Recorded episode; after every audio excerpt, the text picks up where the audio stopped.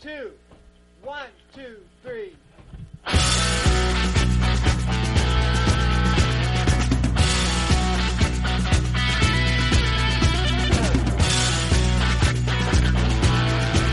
Overtime, el podcast del deporte americano.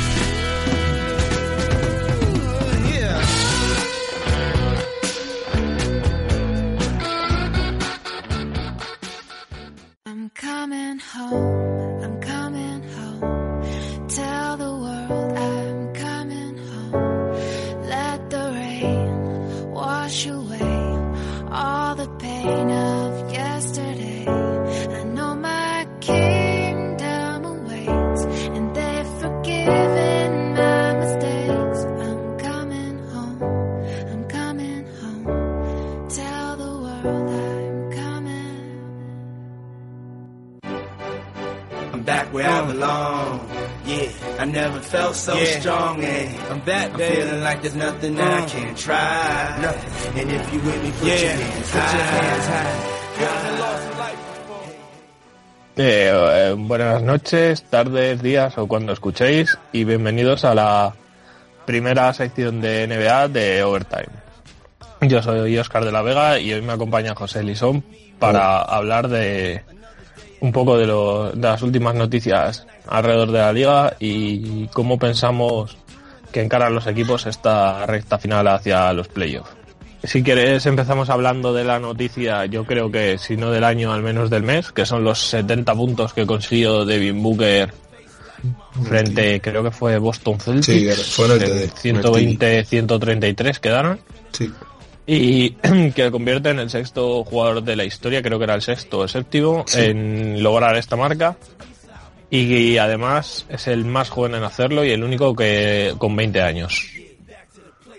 Pues, y además jugó bastante bien. La verdad es que tiró, obviamente tiró bastante. Pero bueno, es una actuación bastante buena individualmente y hay que decirlo porque no, seis jugadores en la historia lo han hecho y él es el más joven y este chico promete.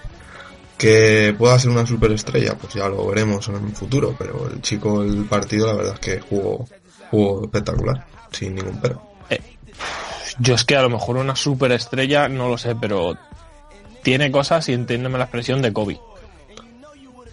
Sí, Yo le veo cosas de Kobe. O sea, es, es, es alto para la posición y además, de, pero de esto que es un anotador que como te coja no, no para. O sea, Sí. no sabes que no puedes hacer nada. sí, que Porque como- te, te, van- te va a anotar y a anotar. como te coja la racha es un tío que es, que es imparable.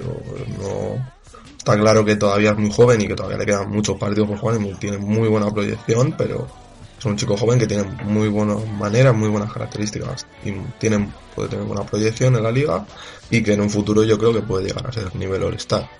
Ya veremos a... Sí, sí, no, a ver, All-Star yo creo que va a ser lo seguro. Sí, La otra cosa es, eh, si no sé si va a ser un jugador top 5 de la liga, de lo que digamos un top 5, un top 10, porque porque es lo que decimos, es, es bastante unidimensional, o sea, él anota.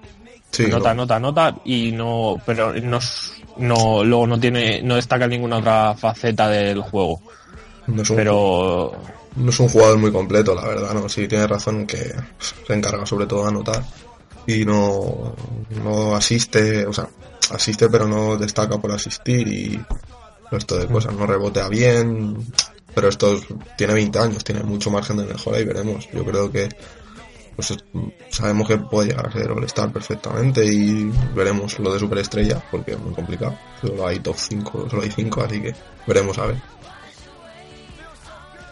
bueno, si quieres pasamos a Sí, comentar otra algo más de lo que ha pasado estas últimas semanas. Eh, pues, si quieres hablamos de, de la victoria del otro día de San Antonio contra los contra los Caps. Sí, que como decías que San Antonio estaba 13-1, podía ser, Sí, está. contra equipos top 6 de la liga. Sí, San Antonio solo ha perdido con, de los top 5, que son eh, Warriors, Celtics, Wizards y Cavaliers. Solo han perdido un partido, que fue contra los Warriors, creo que fue a principio del año. No han no, nadie les ha conseguido vencer de ese top Y no 5. están por ahí metidos los Rock. Es que no lo sé, porque he visto la estadística esta mañana que creo que creo que engloban a los sí puede ser que los Rockets porque creo que los Rockets no han sido capaces de ganarle ningún partido sé que el partido que perdieron de los 13-1 fue contra Sí, Fue seguro contra que fue contra, contra los Warriors contra Warriors. y fue allí Pero, en han el Oracle. Pero no, no, que por eso que contra los Warriors sabemos que ha perdido uno y si van 13-1 ha sido con ellos seguro. Sí. Lo, lo que no sé es, yo creo que sí puede incluir a Houston. Pero son Celtics, Caps, Wizards, sí, justo, justo hasta Houston incluye. Así que Y pero bueno, vamos, que yo yo creo que luego ya lo hablaremos cuando llegue su momento, pero en playoff lo, lo tienen muy difícil para repetir contra los Warriors. Es que aguantar una serie a siete partidos al ritmo que les van a hacer jugar. sí. Lo único hay que, ahora mismo hay que darle todo el mérito del mundo a, Greg Popovich. O sea, es increíble con estos jugadores que, quitando, o sea, quitando a Leonard, que es una superestrella de la liga. O sea, para mí, el, el MVP, Sí, sí, eh, es el único, es que es el único All-Star jugador All-Star legítimo que tiene. sí, bueno, Porque Aldridge, el otro pero- que me puedes decir Aldrich, pero, pero ya Aldrich está.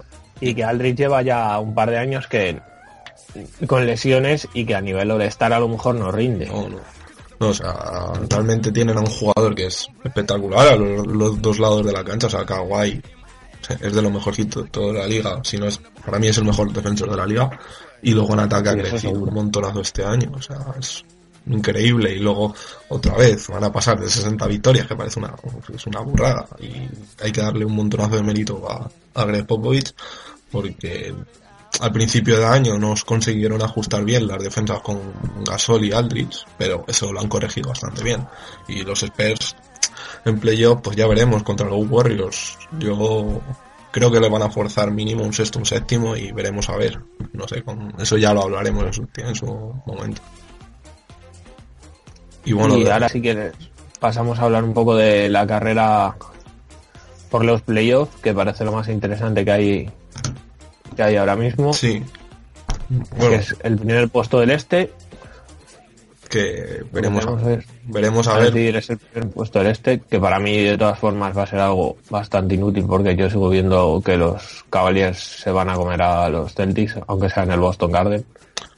O sea que cuando estos tíos se pongan a jugar en serio, Sí, ganar a LeBron James en siete partidos es muy difícil. Y si Sí. tiene a, a Kyrie Irving ya le, a Kobe. también, y, y si López está recuperado, No, pero el tema es que pueden, o sea, yo también creo que van a llegar el primer día de playoffs y uh, se van a acabar las tonterías. Estoy de acuerdo en eso, pero últimamente el mes último mes y medio que han tenido, o sea, que tienen, creo que fue en sí, es, es muy malo, es el récord negativo y con, y con, y con LeBron jugando 40 minutos por noche. Sí, claro, que, que yo creo que lo van a hacer, van a ser capaces de hacerlo, pero bueno, que va a ser difícil que lleguen el primer día de playoff y a toquen la tecla y ahora vamos a jugar y a, hacer mecanismos de defensa en ataque y todo. Va a ser más complicado que si ya lo tienes trabajado de temporada regular. Y además es cierto que lo que has dicho tú de Lebron, que ya jugando minuto, 40 minutos por partido. Me parece una tontería. O sea, si tienes una mala racha, te da igual jugar en el Garden 4 que 3. O sea, en una serie contra los Celtics. Pero bueno, ellos, lo, ellos sabrán. También yo quiero que, creo que quieren quedarse con el primero porque a Washington yo creo que no les quieren ver. Y No, es que yo creo que Washington es ahí el bicho. O sea, es que Washington, mm, yo creo que, no sé si es mejor equipo que los Raptors con, con Lowry, yo creo que no. Pero es que los, pero es que sabes que Washington ya no es solo lo que si le vas a ganar o no, es que te van a desgastar muchísimo. sí, Porque lo que hablamos, estos sí que van a jugar físicamente, físi- con mucho físico. O sea, es que van a ir a, a jugarte a, vamos a meter puntos. Y en mayo eso puede, puede ser una putada. Sí, ¿no? Que pueden estos tíos te pueden meter en una serie de 7 de los 7 partidos, 4 más de 120 puntos y se quedan tan anchos. O sea, a lo mejor en playoff no, pero son capaces de anotarte todos los días más de 100 puntos, eso seguro. Veremos, a ver, yo personalmente quiero ver un Celtics Wizards en playoff, pero yo creo que los Celtics se van a quedar con el número 1. Pero, porque si Cleveland sigue pues- jugando así, Os lo, os lo decía el otro día, pero yo me tomáis un poco a broma, pero yo creo que como vayan número uno, Toronto les elimina, ¿eh? Es que Toronto. a ver, depende mucho de cómo vuelva Lowry también. Porque luego Ya, ya, pero es que Toronto físicamente les va... eh, es que no va... Es que si el problema de Boston es que luego El no cogen un rebote. rebote. efectivamente sí. Y, y en playoff las defensas suben el nivel, la gente se pega mucho más y, y ellos es que no es que no se peguen, es que no tienen físico para pegarse. Claro, no, sí. Porque Horford no es un pivot que contra Balanchun ya no está para físicamente competir con Ibaka, Balanchunas, Sí. etcétera. Y John, pues, sí. Sí, luego.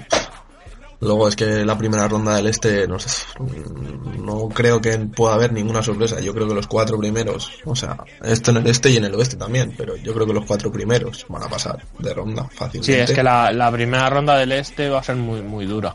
No, al- O sea, lo que lo, la, única posible sorpresa para mí sería Milwaukee y si van contra Washington no, olvídate.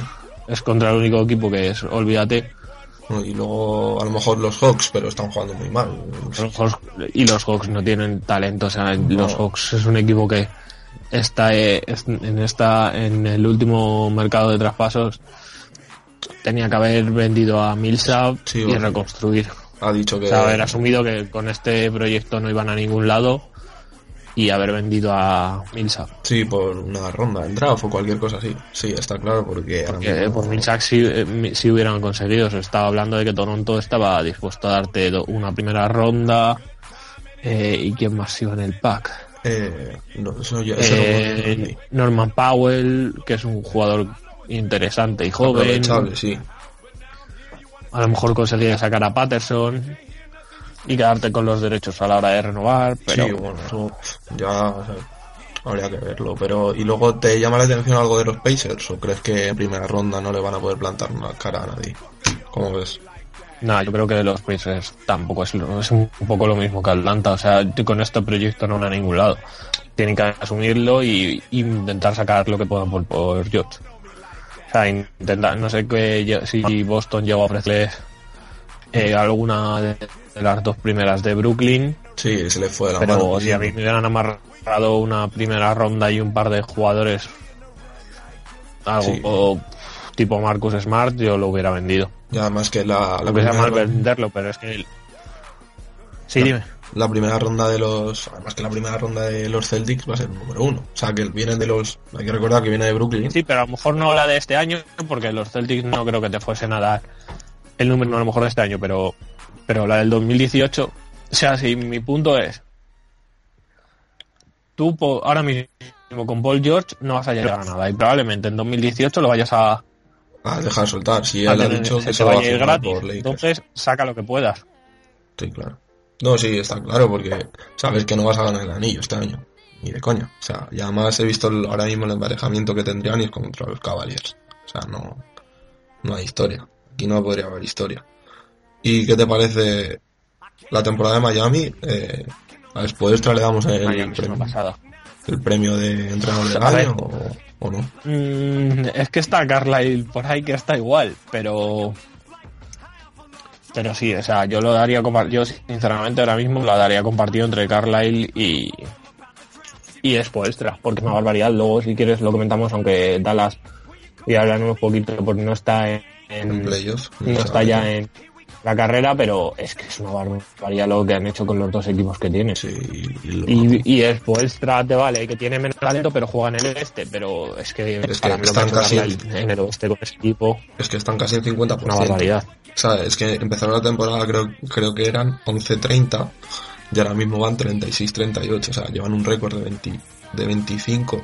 8. Sí, sí, o sea, yo creo que desde el momento en este en el que empezó, dejaron la racha hasta atrás, que se estaba hablando que podían llegar incluso a vender a Dragic, probablemente sean el Uno de los mejor mejores equipo de la junto a junto a los Wizards, ¿no? O Sí, los Warriors. los Wizards, probablemente el mejor equipo de la y a lo mejor Boston que también empezó para abajo, pero probablemente ahí estarían como los mejores equipos de la, del este y no sé yo si de la NBA. ¿Y, y qué porcentaje de mérito le das a, a Scott Brooks lo de los Wizards? Porque yo creo que es un grandísimo entrenador. O sea, entrena- a ver, un grandísimo entrenador para desarrollar talento, ¿vale? Y luego en playoff Sí, no se va a ajustar. Y lo hemos visto en sus tiempos pasados en Oklahoma. El tío sabe desarrollar muy bien lo- el talento joven, pero a la hora de en playoff, cargarse a un equipo, todo. Mm, No, no, claro. o sea, su problema es a la hora de, de ponerse con otro tío. Venga, estas son mis cartas, estas son las tuyas, vamos a jugarlas. No es capaz, no ahí sabe. es donde, ahí es donde, como dices, yo creo que Scott Brooks tiene problemas. Y, y es que en el este es verdad que estamos hablando de que los equipos no son muy allá, pero, pero por ejemplo tienes entrenadores como, eh, joder, eh, Bradley Stevens que te va a ganar. Sí, O sea, claro. que si no le dejas te va a ganar. Y, Y- no sé. Y el de los Hawks, por ejemplo. Y Miami en primera ronda. Eh, Va el Honser, sí, pero no tiene piezas. O es Polstrat. A ver, es un poco-. Sí, sí, sí. O sea, por piezas. Porque la diferencia de plantilla es muy grande entre eh, Washington y Miami. Sí. Pero, pero te va a meter en un. Te puede meter en un lío, como no, como no lo sepas leer. Claro, ¿no? Si esto, como le pasó en Oklahoma un, un par de años, sobre todo yo me acuerdo el año que les eliminó, no me acuerdo ahora mismo qué equipo fue, San Antonio, pues. San Antonio, bueno, es igual, que ahí en, en Oklahoma le ha pasado mucho, muchas series de playoffs que no ha sabido ajustar y no sabe contrarrestar. Me acuerdo de las finales contra Miami, Espoestra perdió el primer partido Miami y Espoestra le metió un baño táctico en las, en las siguientes cuatro partidos que no la está, la está buscando. O sea, pero bueno, eh, hay que darle Claro, mucho es que mérito a lo que ha hecho que- los Wizards. que tiene que desarrolla muy bien a los jugadores lo que ha sacado Otto Porter lo de Kelly De o John sea, Wall. en- John John Wall ha Wall ha- evolucionado ha muchísimo. y ahora tira mucho mejor se le ve Bradley Bill es un poco lo que hablamos con Devin Booker de que se ha quedado en algo muy uni- unidimensional pero parece que él como lo tiene asumido que él es la segunda espada se va a aprovechar de los espacios que cree Sean Gold y, y, y para adelante Sí, no, sí, con y eso. anotando es uno de los mejores de la liga Sí, no, sí, eso, con eso les puede. No creo que lleguen a ganar la NBA. Ojalá me equivoque. Yo este año quiero que ganen los Wizards, pero.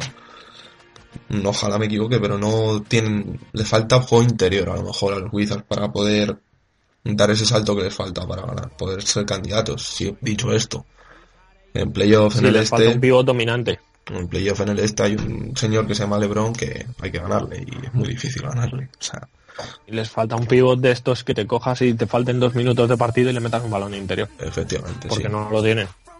Porque Gortat pues está. Porque Gortat solo es para, él lo hace muy bien, el tema del pick and roll, pero pues, en ataque poco más te va a dar. efectivamente. Bueno, ¿quieres que hablemos algo del oeste? Hablamos de... Sí, si quieres pasamos al oeste. La batalla en el primer puesto aquí sí que yo ya creo que la veo Hoy hay un... decidida. Hoy hay un Warriors Spurs para... O sea, hoy es miércoles, para los que nos estáis escuchando otro día, que... ¿Vale? Hoy hay un Warriors Spurs que vosotros sabréis cómo ha quedado, pero nosotros no. Y yo, si ganan los Spurs, Sí, ojo. ¿Eh? Ojo. pero siguen estando, están ahora mismo a dos partidos, Dos y medio están. podía ser. Dos y medio. y quedan 10.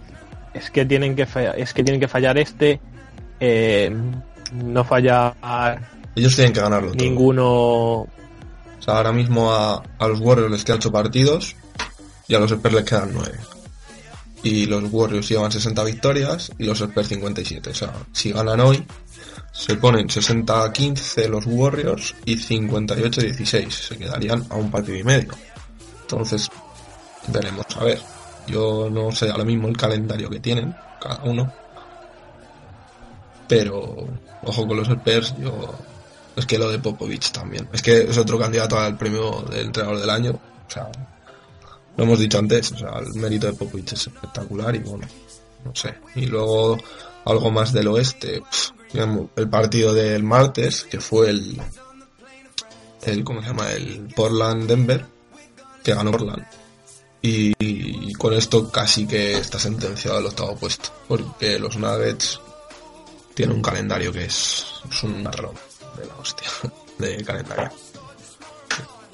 Y sí además van con dinámica negativa y sí, además el empate y de- po- sí lo que decías les- ya, ya el jugador más en forma más se te ha ido entrecortado, repite, Oscar. Que te da con una la mucho. Espera, espera, espera. A ver, habla ahora. Es que se te oye como R2. Ah, No. A ver, dale ahora. A ver, espera. Hola. a ver, dale. Habla ahora. No, no se te escucha bien. Espera, jun- espera, voy a pausar esto. Pues estábamos con los, perdonaré, el Portland Hola. Nuggets de el martes, que fue una victoria de Portland que les casi les mete automáticamente en playoff. Y bueno, pues, encima el empate lo tienen lo tienen ganado los, los Blazers, así que lo más seguro es que veamos un, un Warriors 3 Blazers en playoff. Veremos a ver. Depende de los Warriors y de los Spurs, a ver lo que hacen en estas jornadas. Y lo que decíamos era que además es un parte sentenciado porque Nurkic es probablemente el jugador más en forma de la liga. Y si no lo es, al menos el de los que no te esperabas, el que más ha sorprendido. Al menos en los números. ¿Crees que ha sido el mejor traspaso del periodo? O sea, me explico. Quitando el de la- el de Sí, el que menos, del que menos te esperabas que fuera a rendir tanto. Sí, eso es. Porque además, básicamente, fueron, fueron, fue Denver quien dio una primera ronda más Nurkic por llevarse a, a uno de los Plumlee, no me A acuerdo de todos. Sí, efectivamente. Y, Que- y, y, o sea, y encima has dado una primera ronda tú. Por un tío que mira cómo está rindiéndole a tu rival. Pero a ver, es que es una situación también, es que si nos metemos en eso, Nurkic en Denver ya estaba acabado, o sea, no iba a hacer nada más. Claro, no, es que Pero con- no quería jugar, el equipo tenía, eh, se comió la explosión de Jokic, efectivamente. Sí, es que con que Jokic... ahí no podía hacer nada. Bueno, No, sí, el movimiento por parte de los Nuggets es com- completamente comprensible, por, los por los Blazers también. O sea, no... Les, les ha venido espectacular. Nurkic. Pero veremos, bueno. Y pues luego vemos la clasificación y ahora mismo, si todo queda como está, tendríamos un Rio Straight Blazers en primera ronda, que pues lo más normal es que los Warriors les barran. Eh, unos Spurs Grizzlies, ¿tienes alguna opinión? ¿Crees que pueden dar la sorpresa en los Grizzlies o...? No, y además no quiero ver esa serie. Ya la hemos visto muchos años y se vuelve aburrida siempre. Sí. Y luego tendríamos, en- en- yo creo que este esta serie puede estar interesante. Puede ser un Rockets Thunder, que como lo ves. Mm, sí, a ver, a priori es probablemente lo mejor de primera ronda, pero tampoco es que es que los Rockets son mucho mejores. Sí, no, ahora O mismo sea, es los que la primera ronda este año, la primera ronda de las dos conferencias este año va a ser un poco Un poco. La única serie interesante va a ser la siguiente, que es el Utah Clippers, Sí, que- pero más porque va a ser la única que esté medio igualada. sí, pero vienen dos equipos, como decirlo, en depresión, porque los Clippers llevan años en depresión desde que perdieron esa fa- famosa serie contra los Rockets. Los Clippers son un, pro- un proyecto roto. No, sí, claro, sí. Están hechos mierda. Son un proyecto que si hubieran han tenido algo de cabeza, este verano echan a, a Doc Rivers, porque ha sido una decepción tremenda en el Sí. equipo. O Completamente. sea, lo único que ha demostrado es que sus años buenos en Boston fueron casi más mérito de Thibodeau cuando era su asistente que suyo, Sí, porque le cogieron como supuesto buen gestor de grupo y, y al parecer en ese vestuario ahí se llevan ahí hostias todos los días no, sí. por las informaciones que hay. Y además metiendo, eh, sobre todo con el tema de su hijo de Austin Rivers, que nadie niega que no sea un jugador y que no se merezca tal. Pero, pero claro, siendo tu hijo sabes que siempre va a haber polémica. Sí, claro, sí. Que es una, yo creo que ese, ese aspecto es una equivocación suya, traer a su hijo, por muy bueno que sea. A ver, si es un, si es Jordan, pues obvia- obviamente si le puedes traer, le traes. Pero si no es un jugador, o sea, Austin Rivers es un buen base suplente, un decente base suplente, no llega a ser buen base, que te puede cumplir, pero no. Estás creando polémica lo es más tonto. bien un tío que te anote del banquillo y tal, y poco más. Y bueno, Y por ah, un anotador montar el, los discos que, porque además el chico parece ser que tampoco es. O sea, que no necesita abuela. no, dice que es Yo-. Y, Y corrígeme si me equivoco, Griffin es agente libre, ¿verdad? Este año. O me he colado yo. Eh, ¿Quién? Griffin. Eh, sí, son los tres. Paul, Griffin y Reddick. Eh, ahí va a haber un desmantelamiento general. Y se tenían que haber traspasado. Decían que lo querían Denver, leí yo un rumor el día anterior al mercado de traspasos que lo quería Denver a Griffin y debían haberlo Sí, traspasado. sí, o sea, deberían de haberlo traspasado. Y a Chris Paul, bueno, a lo mejor a Chris Paul no, porque sí que te, a lo mejor sí te quieres renovar, pero a, a Rey probablemente también. A Sí. darte cuenta de que ese proyecto no, no ha salido bien y ya está. No pasa va. nada, hay muchos proyectos que no salen bien. Lo estamos hablando con Pacers, con los Hawks, Y bueno, con pero los propios Kings, los Pacers, por ejemplo, y ya está. los por ejemplo, en hace tres o cuatro años tuvieron su cúspide en, el pro- en su proyecto que fue llegar a una final de conferencia. O sea, para mí el- no es un fracaso ni mucho menos el que tuvieron los Pacers en este en ese año, pero, no, para proyecto de campeones. pero los Clippers, por ejemplo, llevan con este mismo proyecto ¿cuánto tiempo? Tres años, cuatro y no han conseguido ni una final de conferencia. O sea, vale que los Warriors son los Warriors y vale que los Spurs pues no son los Spurs, pero no me vale, o sea, no me vale. A mí los Clippers han sido una decepción y poco más que añadir al respecto. Y ¿quieres que hablemos de algún equipo que no sea los Lakers, por favor? No, yo creo que los equipos que no van a hacer el playoff y que están, digamos, en proyecto de tanquear, si quieres los dejamos para otro día. Vale. Así nos ahorramos hablar de los Lakers y de los Kings. Vale, mejor. Eh, que bueno, ya lo sabréis, hablaremos, pero yo soy de los Lakers y Oscar es de los Kings. No os podéis, os podéis de reír de nosotros esta, este año, pero ya volveremos. Jugando finales de conferencia. Eh, ¿Qué te parece este año más decepción, los Bulls o los Knicks? Mm, Los, Los Knicks. los Bulls sabíamos que se iban a pegar todos, pero los Knicks, a diferencia de los Bulls, es que han dado un contrato anual que no se merecía. No, Y lo de Rose, pues otra cosa, otras tres cuartos de lo mismo. ¿Y Minnesota te parece una decepción o es en plan comenzar un proyecto y hay que darle tiempo? No, Minnesota a mí me parece que, por ejemplo, tuvo una primer- un principio de año desastroso, pero se han acoplado al sistema y los últimos días están jugando muy bien. Para el año que viene, para mí son un equipo muy peligroso.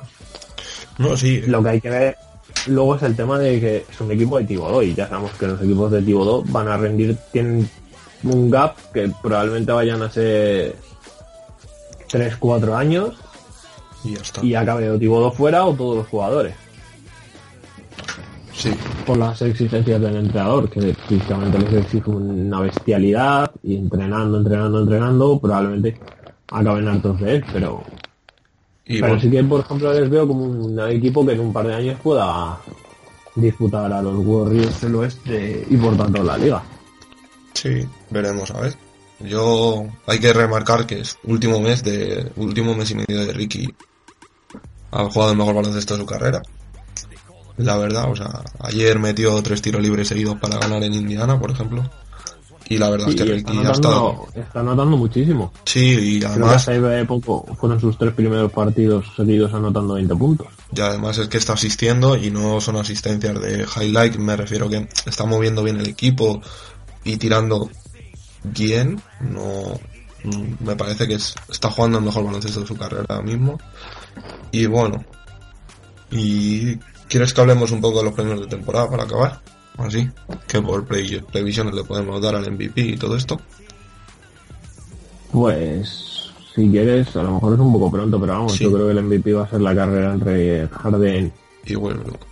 y Westbrook, que Kawhi al final a lo mejor se lo puede merecer, pero no va a entrar.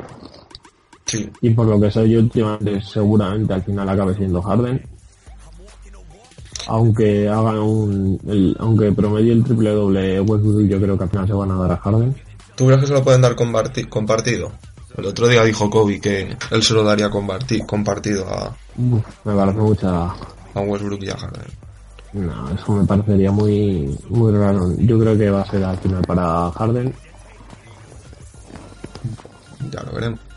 Y bueno, eh, para esta semana, ¿te llama algún partido la atención aparte del que hemos comentado? ¿Tienes ahí el calendario a mano? No, pero espera, que lo, lo pongo en un momento.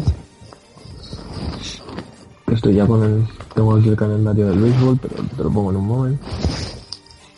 Pero vamos, yo creo que lo más interesante que queda de la temporada regular es el que decíamos de esta noche de miércoles. El Warriors Spurs, que es en San Antonio. Y Sí, yo creo que, bueno, mira, esta misma noche también hay un Clipper en Washington. sí, que ese está es buen partido. Y Luego mañana Houston Portland. sí, porque A ver, Cleveland, partidos interesantes que el viernes hay un Houston Golden State. es que ayer hubo otro. Ah, pues bien.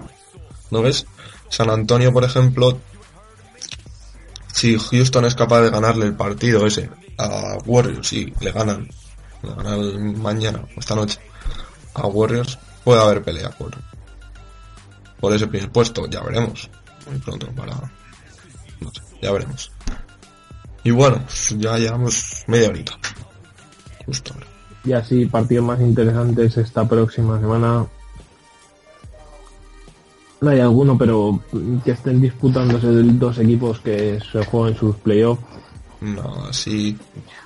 Hay un Boston, Cleveland. Hay un De- Denver Nueva Orleans, pero yo creo que los Pelicans ya no llegan. No, no llegan. Y hay un Boston Cavaliers, me suena a mí, que lo leí yo hace poco. Sí, pero creo que no es hasta esta semana. Vale. A ver si te encuentro el día de Boston Cavaliers, pero Sí, por ahí andará. No sé si es el jueves que viene o el martes. Miércoles que viene, creo que es. A ver. Sí, miércoles que viene. En el TD, en el TD Garden. me lo coge. El miércoles día 5 de El- abril. Cavaliers El último, el segundo miércoles, cuando a falta de una semana para, Temporada. para terminar la liga. Sí. Bueno, y una previsión para la Final Four de, de NCAA. ¿Quién gana? Es que hay que ir con North Carolina, además son un equipo que físicamente son bestias. Sí, realmente Eh, bueno, oí que Joel Berry creo que tenía que estaba lesionado y que y Roy Williams decía que estaba bastante acojonadete con la lesión de Joel Berry y si no juega Joel Berry yo creo que, que no van a hacer nada, pero Bueno, pero sobre el papel que sobre el papel es North Carolina Sí, yo antes que también, Gonzaga. también lo creo. Sí, Gonzaga, pues veremos a ver. Bueno, pues ya lo dejamos si quieres.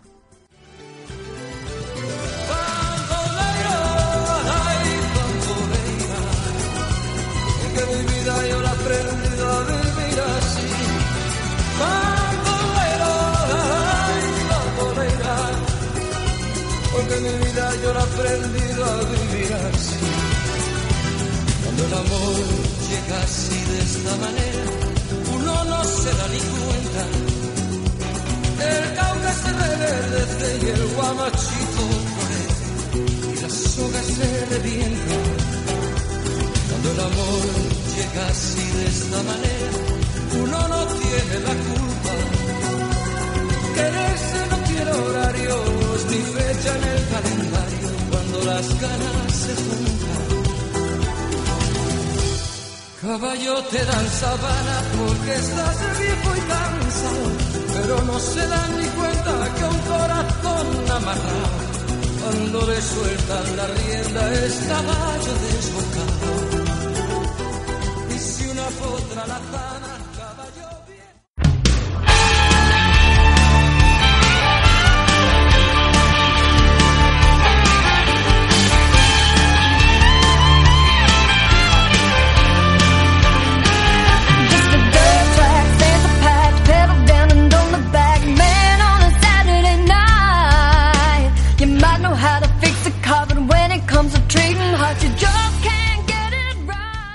Bueno, pues aquí estamos en la primera semana de Overtime en la sección de NASCAR. Yo soy Sergio Barbero, arroba de Fire Sergio en Twitter y mi compañero de esta sección es Aitor Castresana. ¿Que ¿Cuál es tu Twitter? Eh, arroba Aitor C99. 99 es numérico, o sea, 99. Muy bien. Bueno, pues primeramente queremos decir que vamos, queremos satisfacer a toda la gente que, que sigue este maravilloso deporte de motor. Incomprendido por muchos, pero realmente emocionante. Y, y queremos que mucha gente, gracias a, a esto, si puede ser, empiece a verlo y, y se anime y, y tire para adelante. Para ello vamos a decir en este primer programa lo típico. Y si van saliendo dudas, ya sabéis, en nuestro Twitter, arroba overtimepod, podéis preguntarnos lo que queráis y lo responderemos o en Twitter o aquí mismo. Así que venga, vamos a ver. La temporada va de, de marzo a noviembre y son 36 carreras. Solamente hay un fin de semana que se libra, que no hay carrera, que es en Semana Santa. A final de temporada, eh, los 16 mejores clasifican para los playoffs, que como todo deporte americano tiene que haber playoff, que aquí se llama el Chase, que Sí, Con- pero en este caso es bastante joven comparado con, con los otros deportes. Sí, bueno. Que Se introdujo en 2003, es una cosa así. el Chase es de 2003. Sí, no sé, yo es que de- desde que desde que, Aproximadamente. desde que lo sigo yo siempre siempre había Chase. Sí, sí, sí, sí, pero no, no nunca vi, o sea, se, se introdujo por eso, por, Porque no por- había. porque ciertos corredores que tenían mucha ventaja a principio de temporada, luego simplemente con, con aparecer por ahí se les valía. Así que les valía para ganar el campeonato, ¿no? Sí. Esto era para, para darle emoción al final de temporada. Pues, bueno, la estructura básica del Chase es que los, a los 16 mejores, que ahora clasifican ganando carreras, ahora todo el que gana una ca- Tío, Tienen, si ganas una carrera, estás clasificado para la primera ronda. tienes asegurado, no, no te lo aseguras, lógicamente. Si- a ver, si las- el primer tramo de temporada son 26 carreras, si habría un ganador en cada carrera, no tendrías asegurado, pero vamos, normalmente suelen ganar entre 12 y 13. Suele haber diferentes en esas 26 carreras, que ya es mucho, porque, porque comparado con la Fórmula 1, por ejemplo, eso no es, es impensable. Sí, que ganan dos o tres. Por eso, eh, ent- entonces eh, siempre suele haber pues, sitio para todos los ganadores, más luego para, para los mejores del resto, de, lo- de los que no han ganado ninguna carrera. Entonces, ganar una carrera, pues te asegura estar en el chase. Y prácticamente. ya luego, pues si no, si no ganas, pues tienes que estar adelante para y conseguir muchos puntos para poder entrar. Eh, otra cosa, eh, son cada ronda es de tres carreras, de, de 16 pasan, durante tres carreras pasan los, los ocho mejores, que está claro que con ganar una de las tres carreras ya está clasificado. No, los 8 no, 12. Va, se Ah, no, ah, cada 12, vez. 12 es, ¿no? De- de Sí, 16 vale, a 12, vale, sí, sí, sí. 3, de 12 12 a lo- 8 las otras 3, de 8 a 4 Otro. las otras 3, la Y última la carrera ulti- se la la- de los 4. Efectivamente, y el que quede por delante de los cuatro es el que el campeón y eh, por fin han conseguido un sistema en el que hasta la última carrera no se decida el campeón. Lo que pasa que es un poco... Yo, ya lo hemos hablado antes, eh, antes de, entrar, que es un poco, o sea, es- depende mucho, además siempre todos los años la última carrera es en el mismo sitio. Claro, eh, si no dominas ese circuito es muy difícil que, que- que acabes ganando. Es un poquito injusto para mí por esa parte. Es muy emocionante, está muy bien. Ha habido carreras que, que eso, quedar primero y segundo, los que se están, incluso dos que se están jugando, quedar primero y segundo y jugárselo al final. Pero para mí es demasiado extremo. Tenía que ser un pelín más justo y más, más, más progresivo, no todo a una. Sí, pero mira, son americanos y, y lo que vende eh, para todo el- lo que lo que vende es que que todas las carreras haya emoción. Sí, desde luego. Es así. A ver, seguimos con otro de los puntos para así para contarle a la gente de qué va esto. Y es que los equipos tienen estructuras independientes. Sí, es decir, hay, los equipos son más grandes. Por ejemplo, cada equipo, hay equipos que tienen hasta cuatro coches. Y, y cada y cada coche funciona separado. Sí, sí, o sea, tiene, tiene su propio. O sea, en- por ejemplo, comparando con lo que todos conocemos, o creo que conocemos, si sabéis algo de motor, Fórmula 1, eh, MotoGP, los equipos son tienen mismo la, la misma jerarquía, dependen de un mismo. No sé, de un. de Hay un- mismo hay un patrón. mismo, Hay un patrón de equipo, pero, pero Hay luego patrón, son subequipos. Ingenieros, eh, el pit crew, que son los que trabajan en el coche, y todo eso, cada, cada equipo tiene la suya. En la Fórmula 1 lo comparten. En la Fórmula 1 los que cambian las ruedas a, a Hamilton son los, los mismos que le cambian las ruedas a Bottas. Eh, Son los mismos, no cambian. Entonces, eh, a, lo- a los mismos de una escudería comparten muchas cosas. En esto no, en esto tienen cada, cada equipo tiene su, sus mecánicos, tiene su, o sea, cada corredor, no cada equipo, cada, cada corredor, cada coche tiene sus, sus mecánicos, su spotter, su todos. O sea, cada uno tiene tiene todo eh, independiente de la manera que es que es un poco más para mí también eh, hace más equipo, o sea, es decir, eh, aumenta la competitividad, pero también muchas veces tienen, para mí, tienen el componente más del equipo porque, pues no sé cómo explicarlo. Inténtalo. Muchas veces sí buscan el bien común y, y también pasa porque, por lo que digo yo, que no es tan frecuente ganar. O sea, un, un, un corredor de Fórmula 1 top de 18 carreras te puede ganar 12 en una temporada. En una, en NASCAR es impensable que, que un corredor gane, gane 20 carreras de 36. O sea, Sí, lo que sí, más se ha si hecho gana- es- si gana cinco o seis- es la hostia. Es, es- es increíble, o sea, ganar 6 carreras en una temporada es una hazaña. De 36 estamos hablando. ¿eh? Entonces, no sé, me parece que, que fomenta otras muchas cosas, que, que la hacen también más emocionante para mí que la, que la Fórmula 1, que ya apenas, apenas la veo. Sí. Eh, A ver, otra. todo esto también, si, si quieres seguimos, porque Sí, sigue, sigue. el tema de los ciclos reducidos. O sea, la Fórmula 1 eh, entran a boxes y tienen hasta uno para que le seque el alerón delantero, por así decirlo. Aquí no, aquí los, los operarios hacen varias cosas. De hecho, por ejemplo, un ejemplo muy fácil, eh, los tíos de, que están con la pistola tienen que, tienen que hacer, si tienen que cambiar las cuatro ruedas, tienen que cambiar ellos dos ruedas cada uno. Y Sí, luego no tiene el, el, el, el del el tío del gato, aparte de llevar el gato, muchas veces tiene que llevar una rueda. Depende, cada equipo se organiza a su manera, pero Si el, no equipo, hay- si el equipo es, es más pudiente o menos, claro.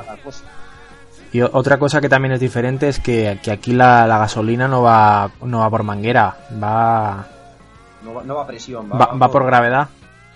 se lo llevan pues como esto, como se ve siempre, con un, con un tanque en lo alto, lo aguanta el tío a pulso, coge, lo mete, le enchufa, le da y luego cuando, cuando suelta, suelta y todo, pega un- o sea, sale, sale toda la Sí, gasolina. sí, volando. pega un trayazo de la que no veas. Y muchas veces hasta tienen que, bueno, muchas veces no, yo creo que siempre llevan dos. Uno, uno le, pasa, le pasa al otro porque tiene que enchufarle y luego volver a enchufar. Y otra cosa, Normalmente suele ser, como digo, como tienen que cambiar dos ruedas, si tienen que cambiar las cuatro, tienen que cambiar dos ruedas cada uno. Entonces, le enchufan un lado, cambian una rueda, pum, le quita el tanque y al cambiar de lado coge el otro y le vuelve a meter. Normalmente suele, suele ser así. y otra cosa, Hay que se cambian dos ruedas y solo se le mete un Eh, de gasolina. eso es, eso es. Eh, seguimos.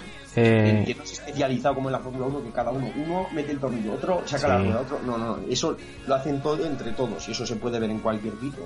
si lo podéis ver en un vídeo de YouTube, que, que es más un baile, ¿no? Como en la Fórmula 1, que es. Ya está. Y tardan más. Una parada son 13 segundos más o menos. La Fórmula 1 son dos. Es, Sí. es muy diferente. seguimos. Eh, posibilidad de comprar motores antes que la antes que la Fórmula 1. Sí, ¿Cómo es eso, Aitor? El tema de los motores cliente eh, se metió bastante antes que en, que en esto, porque en la, en la NASCAR es muy así, es muy. O sea, eh, eh, suele haber tres, bueno, que no hemos comentado, ahora mismo, bueno, ahora mismo hay dos, ¿no? Hay tres, hay tres.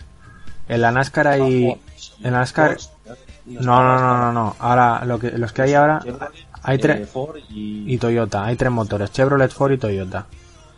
Y una cosa que, que a diferencia de, de muchos campeonatos es que aquí en la NASCAR no hay un equipo oficial Chevrolet, un equipo oficial Toyota, un equipo oficial Ford, no, no, no.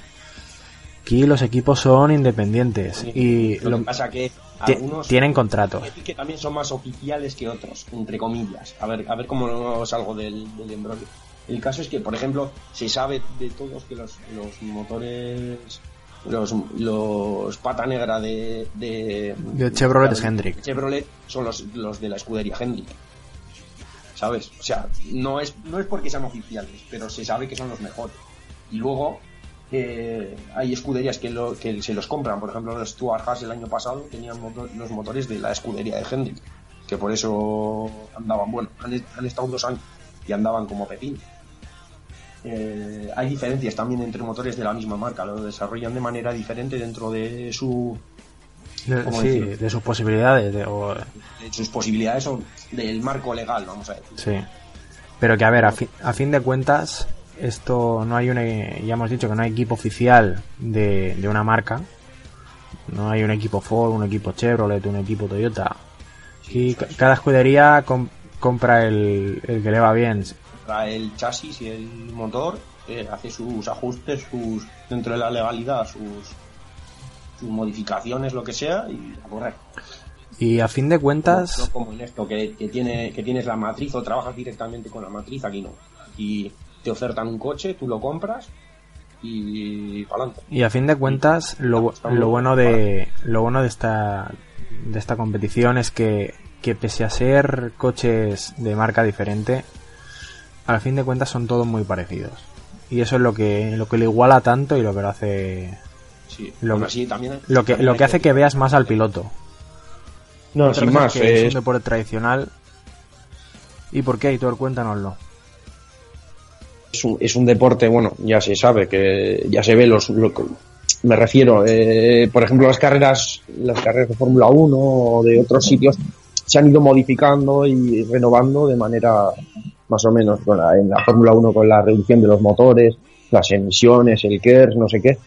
Y este, y la NASCAR ha, tenido motores de carburación hasta hace tres años. La, inye- la inyección ha llegado muy recientemente a la NASCAR. Entonces, eh, es un deporte con mucho seguimiento en la zona en la zona redneck de Estados Unidos es aunque aunque es un deporte típico del, del originario del, del este pero siempre pues la zona de, del centro sur eh, tiene mucho seguimiento Bueno, a ver, a ver. y por no decir cosas menos menos políticamente A incorrectas ver, el, el origen de este deporte era que los, los sureños contrabandistas que, que hace que destilan alcohol, alcohol en su sureste. casa. Sí, por eso te digo, los sureños. Eh, sí su- sureste pero me refiero que tiene tiene tirón también en sitios ya sabemos A ver, tío, en la, ya sabemos a cuál me refiero sin ser Sí, políticamente incorrecto en, en la, en la América en la América profunda folla hermana, sí. Sí, es que no lo quería decir. Pero es- pero pero- pues eso, la zona sureña, tío. sí, sí, sí. Que, que Eh, modificaban sus coches para que no les para- la policía. El contrabando de alcohol, correcto. Ese es el, origen de la NASCAR, que no lo hemos dicho y, y es, el, es el origen principal. Pues, Eh, bueno, y luego, sí, ah, sí, pero bueno, con esto ya hemos acabado, sí. Seguimos. En la, eh, que este año se han introducido segmentos en las carreras y el ganador de cada, el- al top 10 de los segmentos les dan puntos adicionales. sí. Eh, esto simplemente, pues es, eh, por dar Eso, que, que sí, sí, que antes solo se daba a final de la carrera. Ya sé, bueno, no hemos dicho, pero las carreras, las 500 millas, pues imaginad lo que, lo que es. No es una carrera especial, que esta dura 500 millas y los demás son mucho más cortas, ¿no? La mayoría de carreras andan entre 400, en los circuitos cortos 200, 250 mínimo. O sea, que hablamos de 500 kilómetros en todos los casos. Eh, siempre duraciones sobre tres horas, carreras largas. Claro, este año han metido para, para dar más competitividad como, como tramos en las carreras para, para fomentar eso, que haya una carrera más continua y no sea todo, todo esperar al final. Sin más. Lo único que para mí eh, se han equivocado en, en que luego al final de cada segmento hay un, un caution, es, es como si, si hubiera habido un accidente o lo que sea, sacan la bandera amarilla, sacan el pace car, reagrupan todo y me parece que le quita ritmo a la carrera muchas veces. Otras veces es mejor porque reagrupan y le da y siempre que van en grupo pues la carrera es un poco más emocionante, pero muchas veces lo que hace es parar en, en, en demasía el, el desarrollo de la carrera, que es un contrapunto para mí, importante. Eh, seguimos. Eh, a pesar de ser una, competi- una competición ya conocida por todos, que son carreras en óvalos y trióvalos, eh, donde se alcanzan mayores velocidades, eh, cabe comentar que hay dos carreras al año que se, se celebran en circuitos, digamos, de ruta, o sea, circuitos tradicionales. Sí, normalmente que- ruteros, les- en el argot se les conoce como ruteros. A ver, no es, no es muy esto, pero que son Watkin- Watkins Glen y Sonoma. sí, eso es. Eh, por ejemplo, la, bueno, no hemos comentado que hay tres categorías y, y en, la, en la intermedia, que ahora es Finity Series, creo que se llama, eh, esa corren, por ejemplo, en Road América también. Estos dos circuitos que hemos dicho son dos circuitos cortos, no, no llegan a 4 kilómetros ninguno de los dos. Eh, pero, por ejemplo, eh, Road América sí que anda por, no sé, 5 kilómetros y pico. Que es un circuito, o 6 kilómetros, un circuito bastante largo. Sí, sí, Y luego eso es. Ya está, son dos carreras ruteras para que haya un poco de variedad en el campeonato. Sí, que normalmente suelen dar ganadores extraños a veces, que como hemos dicho también les meten en, en el chase, por lo tanto siempre en el chase suele haber gente, Gente por ejemplo rara. hace dos años creo que entró el Jay Almendinger, que no había entrado en su vida, y o Montoya una vez entró porque Monto- ganó Monto- también. Montoya la primera carrera que ganó en la en la Copa NASCAR fue fue en, en una rutera, no recuerdo ahora que fue, pero su primera Sí, victoria una de las- fue Además son, son las dos antes del Chase. O sea, por ejemplo, para Sonoma, Sonoma suele ser en junio y Watkins Glen en agosto o así más o menos suele caer sí. y aproximadamente. Y bueno, entonces eso, el Chase suele empezar en septiembre sí. para que eh, nos hagamos una idea. Y bueno, ya comentar como para acabar la digamos la intro larga esta que que compiten 43 coches por carrera. Y bueno, ya vamos a ir a, al turrón. Y vamos a empezar a comentar un poco lo que, lo, lo que aconteció en la última carrera este fin de semana en, en el Autoclub de Fontana, en, Cali- en California, que es un, un circuito en forma de D, de dos, de dos millas, con muros. Y venga, Sí. El- el- Dale, las generales circuitos son esas, son un circuito con poco poco ángulo de inclinación en, en las curvas. Ya sabéis que las curvas son peraltadas en la NASCAR, en los, en los óvalos. Pues te tiene poco peralte, o sea que no es un circuito muy rápido. A pesar de ser muy grande, no es muy rápido.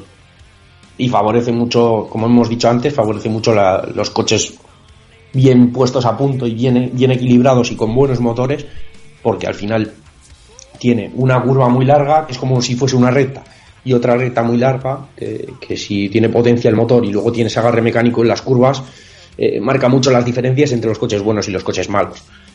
Entonces muchas veces suelen haber carreras tostón como esta, no vamos a engañar porque fue un poco, a pesar de que hubo cosillas, hubo, fue bastante tostón. Y, y eso, eh, a mí personalmente son circuitos que me gustan, pero claro, es que tienen muchas veces alto porcentaje de, de este tipo de carreras que, que están bastante faltas de emoción.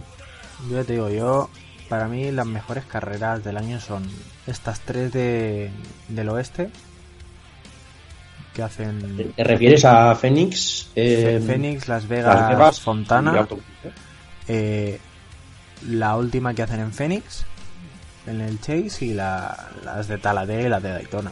Para mí eso es lo mejor del año siempre. Sí, y a mí Darlington, por ejemplo, me encanta. Porque es un circuito súper diferente a todos los demás, a pesar de que es un ovalo también, no es, no es un circuito rutero. Pero bueno, ya entraremos en Darlington cuando toque. Es un circuito muy especial y muy diferente a todos los demás. Pues venga, vamos a seguir con lo de la carrera. Dale, Aitor. Pues nada, en el al principio la, la pole la consiguió Kyle Larson, que fue el que se llevó la carrera finalmente. Estuvo dominando mucho durante toda la carrera y nada, se llevó Ahora, ahora no tengo el dato. Se Creo que se llevó. no sé. El, el primer segmento se llevó. Sí, uno se lo llevó él y el otro se lo llevó Truex. Truex. Truex se llevó el segundo. Y, y entre ellos dos estaba la carrera. El problema, eh, luego Truex tuvo un problema en, en, en el último pit stop que debió perder alguna posición. Y luego la última resalida en el overtime, que sí hay overtime también en la, en la NASCAR, para que se vea que es un deporte totalmente americano, también hay, que es simplemente cuando hay un caution que acaba a menos de dos vueltas de, de que se acabe la carrera, se da, o sea, se, se sigue dando vueltas con el caution y luego se dan dos vueltas extra. Es decir, aquí, aquí una carrera no, no la acaba el coche de seguridad. Aquí la carrera se acaba como Dios manda. Eso es, no como, no como en la, en la Indy o, o en cualquier otro, o en la Fórmula 1 también pasa. En la, en la Indy no sé si también hacen esto, ¿eh? Sí, no, no, en la Indy, yo por lo menos en, ha habido carreras que han, sobre todo la, la Indy 500, alguna ha acabado sobre la lluvia con, con Pero o bueno. sea, con, el- con el ganador Si- saliendo, si- si entrando detrás de si es con lluvia igual sí, pero por, por seguridad. Mm. Sí, está claro que igual, si hay posibilidad de, de hacerlo, pues no se hace. O sea, me, me refiero de hacer la resalida, no se hace, pero en principio eso, es una cosa muy de la. Vamos, Para vamos- que un vamos a seguir que nos digno, vamos a decir. Vamos a seguir que... A ver, comentar que Kyle Larson eh, lleva haciendo una... Desde, desde el inicio de temporada y está muy regular. Ha quedado... En las últimas tres carreras que había quedado segundo, esta la ha ganado y la primera no recuerdo cómo quedó. Larson ha sido siempre un corredor bastante regular y ha ido muy poco a poco, o sea, nunca, no empezó cuando empezó haciendo top 10 siempre y tal, pero se le veía una progresión. Y este año ha explotado completamente. Y está, hasta ahora es el mejor y de hecho va líder en puntos de, él está mirando antes la clasificación y va líder, o sea que lo está haciendo bien, ya se ha asegurado el Chase, que yo creo que siempre lo ha hecho, además, o sea, que tampoco era nada nuevo. Pero la verdad es que se le está viendo muy seguro. No sé, un plan como que Selowski el año que ganó eh, la NASCAR hace cuatro años, si no me equivoco, o cinco, fue el primer año que lo, que lo vi yo. Se le está viendo muy sólido y bueno, de momento ahí está, dando guerra. A ver, y a ver, ¿qué más comentar? Jimmy Johnson, a pesar de haber ganado en Las Vegas, no está realizando un buen, un buen inicio de temporada, a pesar de ser el campeón vigente. Bueno, y Correcto. vigente y por sexta, por sexta o séptima, siete veces tiene ya, ¿no? Creo que, creo que está en la séptima, sí. Siete, siete, siete veces ha ganado la NASCAR. Sí, es la, la referencia, sin duda, de la NASCAR ahora mismo. Eh, es un tío que parece que no, pero siempre está, que maneja muy bien las carreras y que, y que cuando tiene que ganar, gana. Que muchas veces, a ve- a veces le ha fallado también, o sea, no ha ganado todas, todos los años el campeonato, pero, pero siempre está ahí, tiene una buena estructura y, y es un piloto muy sólido. No O sea, nunca se le puede descartar. Creo que, creo que llegó a ganar cuatro o cinco seguidos. Sí, sí, sí. Sí, una cosa así, una, una burrada de esas, o sea, sí, ganó un mogollón de días seguidas. A ver, pues... Ahora le han salido competidores y ahora su equipo tampoco es tan dominante y le, le está costando más, pero bueno, el año pasado se lo llevó. Haciendo una temporada regular mediocre, en, en el Chase estuvo muy bien y, y acabó ganando. Pues ahora vamos a decir el top 10 de, de las posiciones en la clasificación general. El primero Kyle Larson con 243 puntos. Le sigue Elliot, Chase Elliott con 214. Tercero Martin Truex Jr. con 205. Cuarto Brad Keselowski con 179. Quinto Joey Logano con 174. Sexto, Jamie McMurray con 162. Séptimo, Ryan Blaney con 157. Octavo, Clint Boyer con 143. Noveno, Kevin Harvick con 137. Y cierra el top 10, Kyle Busch con 136. Y ahora vamos a hacer una pequeña previa de la carrera de esta semana, que será en el circuito de Martinsville. Martinsville es. ¿Cómo decir? Bueno, pa- para empezar, vamos a decir cómo es el circuito y luego ya empezamos. Muy a decir la historia. eh, es el, más pequeño compartido con Bristol, eh, que toca dentro de poco también. Creo que es justo la de, su semana después de Semana Santa. Son los circuitos más pequeños, son de media milla, van 500 vueltas, eh, 250 millas. Y, y la particularidad de, de Martinsville es que es una zona muy tradicional, o sea, es uno de los primeros circuitos. Es eh, básicamente dos rectas, dos rectas muy largas, me refiero muy largas, que, es que casi toda la, la, media milla son dos rectas.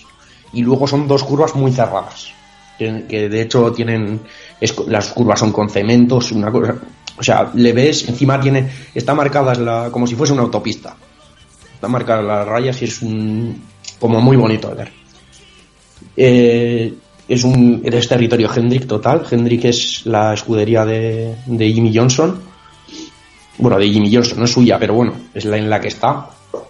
La Eh, escudería de Jimmy Johnson, de Dale Jr., de Junior, eh, Chase Elliott, que es el sustituto de, de Jeff Gordon. o ya lo- de Jeff Gordon. Que Jeff Gordon igual no suena, pero, pero el 24, su número 24, ese él ha visto todo el mundo. Lo que pasa es que no lo sabe. Es como la, como la, el logo de los Yankees. Que todo el mundo sabe qué es, pero no, no a qué hace referencia. Eh, y eso. Eh, y es territorio Hendrick total. Hay que decir que no hemos dicho antes que la NASCAR es muy de reglajes. Cada circuito, aunque no parezca, es un mundo y, y cada y, hay escuderías que tienen pillado el punto ciertos circuitos y saben cómo tienen que poner el coche. Aunque, aunque parezca que todos los ovales son iguales, en realidad son muy diferentes. Y en este caso, eh, Hendrick suele andar muy bien, Stuart Haas ha, andado bien y normalmente los grandes eh, equipos suelen estar, suelen tener bastante ventaja. Y en, este se suele ver quién es verdaderamente eh, eh, eh, a, a ganar la, la Cup. La digo, ahora es Monster Energy. La, mon- la Monster Energy, no sé qué mierda, es que es más largo que la hostia. Pero si en este ya su- se suelen ver bastante las cartas de cómo va a ir el Bull. Porque el que sea Bristol es un, es un circuito completo, a eso es una lotería. Bristol es co- como una, un- como las carreras estas de, de- de destrucción. O sea, que, que el último que quede en pie, pues es una cosa así, que es completamente diferente. Pero Martinsville es un circuito que, que eso, que la gente se suele respetar, aunque suele haber toques porque, porque es pequeño. Vienen, se viene de Fontana, que Fontana es enorme, o sea, es- la pista es anchísima y esta es muy estrecha. Entonces, suele haber toques, pero en, en general, eso, es un, es un, lo que he dicho. Lo que para, mola es- para la gente, para la gente que, que va a luchar por la Spring Cup, va a estar ahí seguro y, y- y suelen ser carreras muy emocionantes siempre. Pero Martinsville. lo que mola No, de- no, no, suele haber carreras malas, vamos. Lo que mola de este circuito es que tanto este como Bristol son, son digamos, un- dos pedazos de estadios muy grandes. Y, Sí. y es, es, es curioso y bonito de ver esta, esta- este tipo de carreras. Sí. Y siendo, yo lo que digo, que son completamente diferentes, ¿eh? Martinsville y Bristol, a pesar de ser de misma longitud y tal. Y, y no sé, yo creo que, que está un poco todo dicho. Bueno, y ahora para acabar decir que, que será en, Marti- en Martinsville, el- en el estado de Virginia, y que será este domingo a las 8 de la tarde, hora española. Espérate, cambian la hora ya, porque es que. eh, porque hubo Rain Delay, pero estuve a punto de perder la, la de Autoclub. No, no, no, en esta no sé si cambian ellos la hora ya. Es que cre- creo que a veces lo dejan un mogollón, como tres semanas o así. Pues La cuando se cambia en primavera, me refiero, ¿eh? A ver, pues Suelen dejar mucho y hay que tener cuidado con los horarios en esta época. Es que es, es que es un lío. O sea, ahora yo lío. con la hora además me vuelvo loco. Lo bueno, yo creo, para esta carrera, sobre todo para la gente que va es que porque aunque casi la carrera va a ser buena y que van a verla y que es muy es muy curioso el circuito y muy espectacular para mí en su en su sen- o sea no es un no es un, un circuito de altas velocidades para para o sea para como como Daytona por ejemplo que no es, es diferente pero a su manera yo creo que tiene su encanto y que Hasta la semana que viene y a la siguiente sección.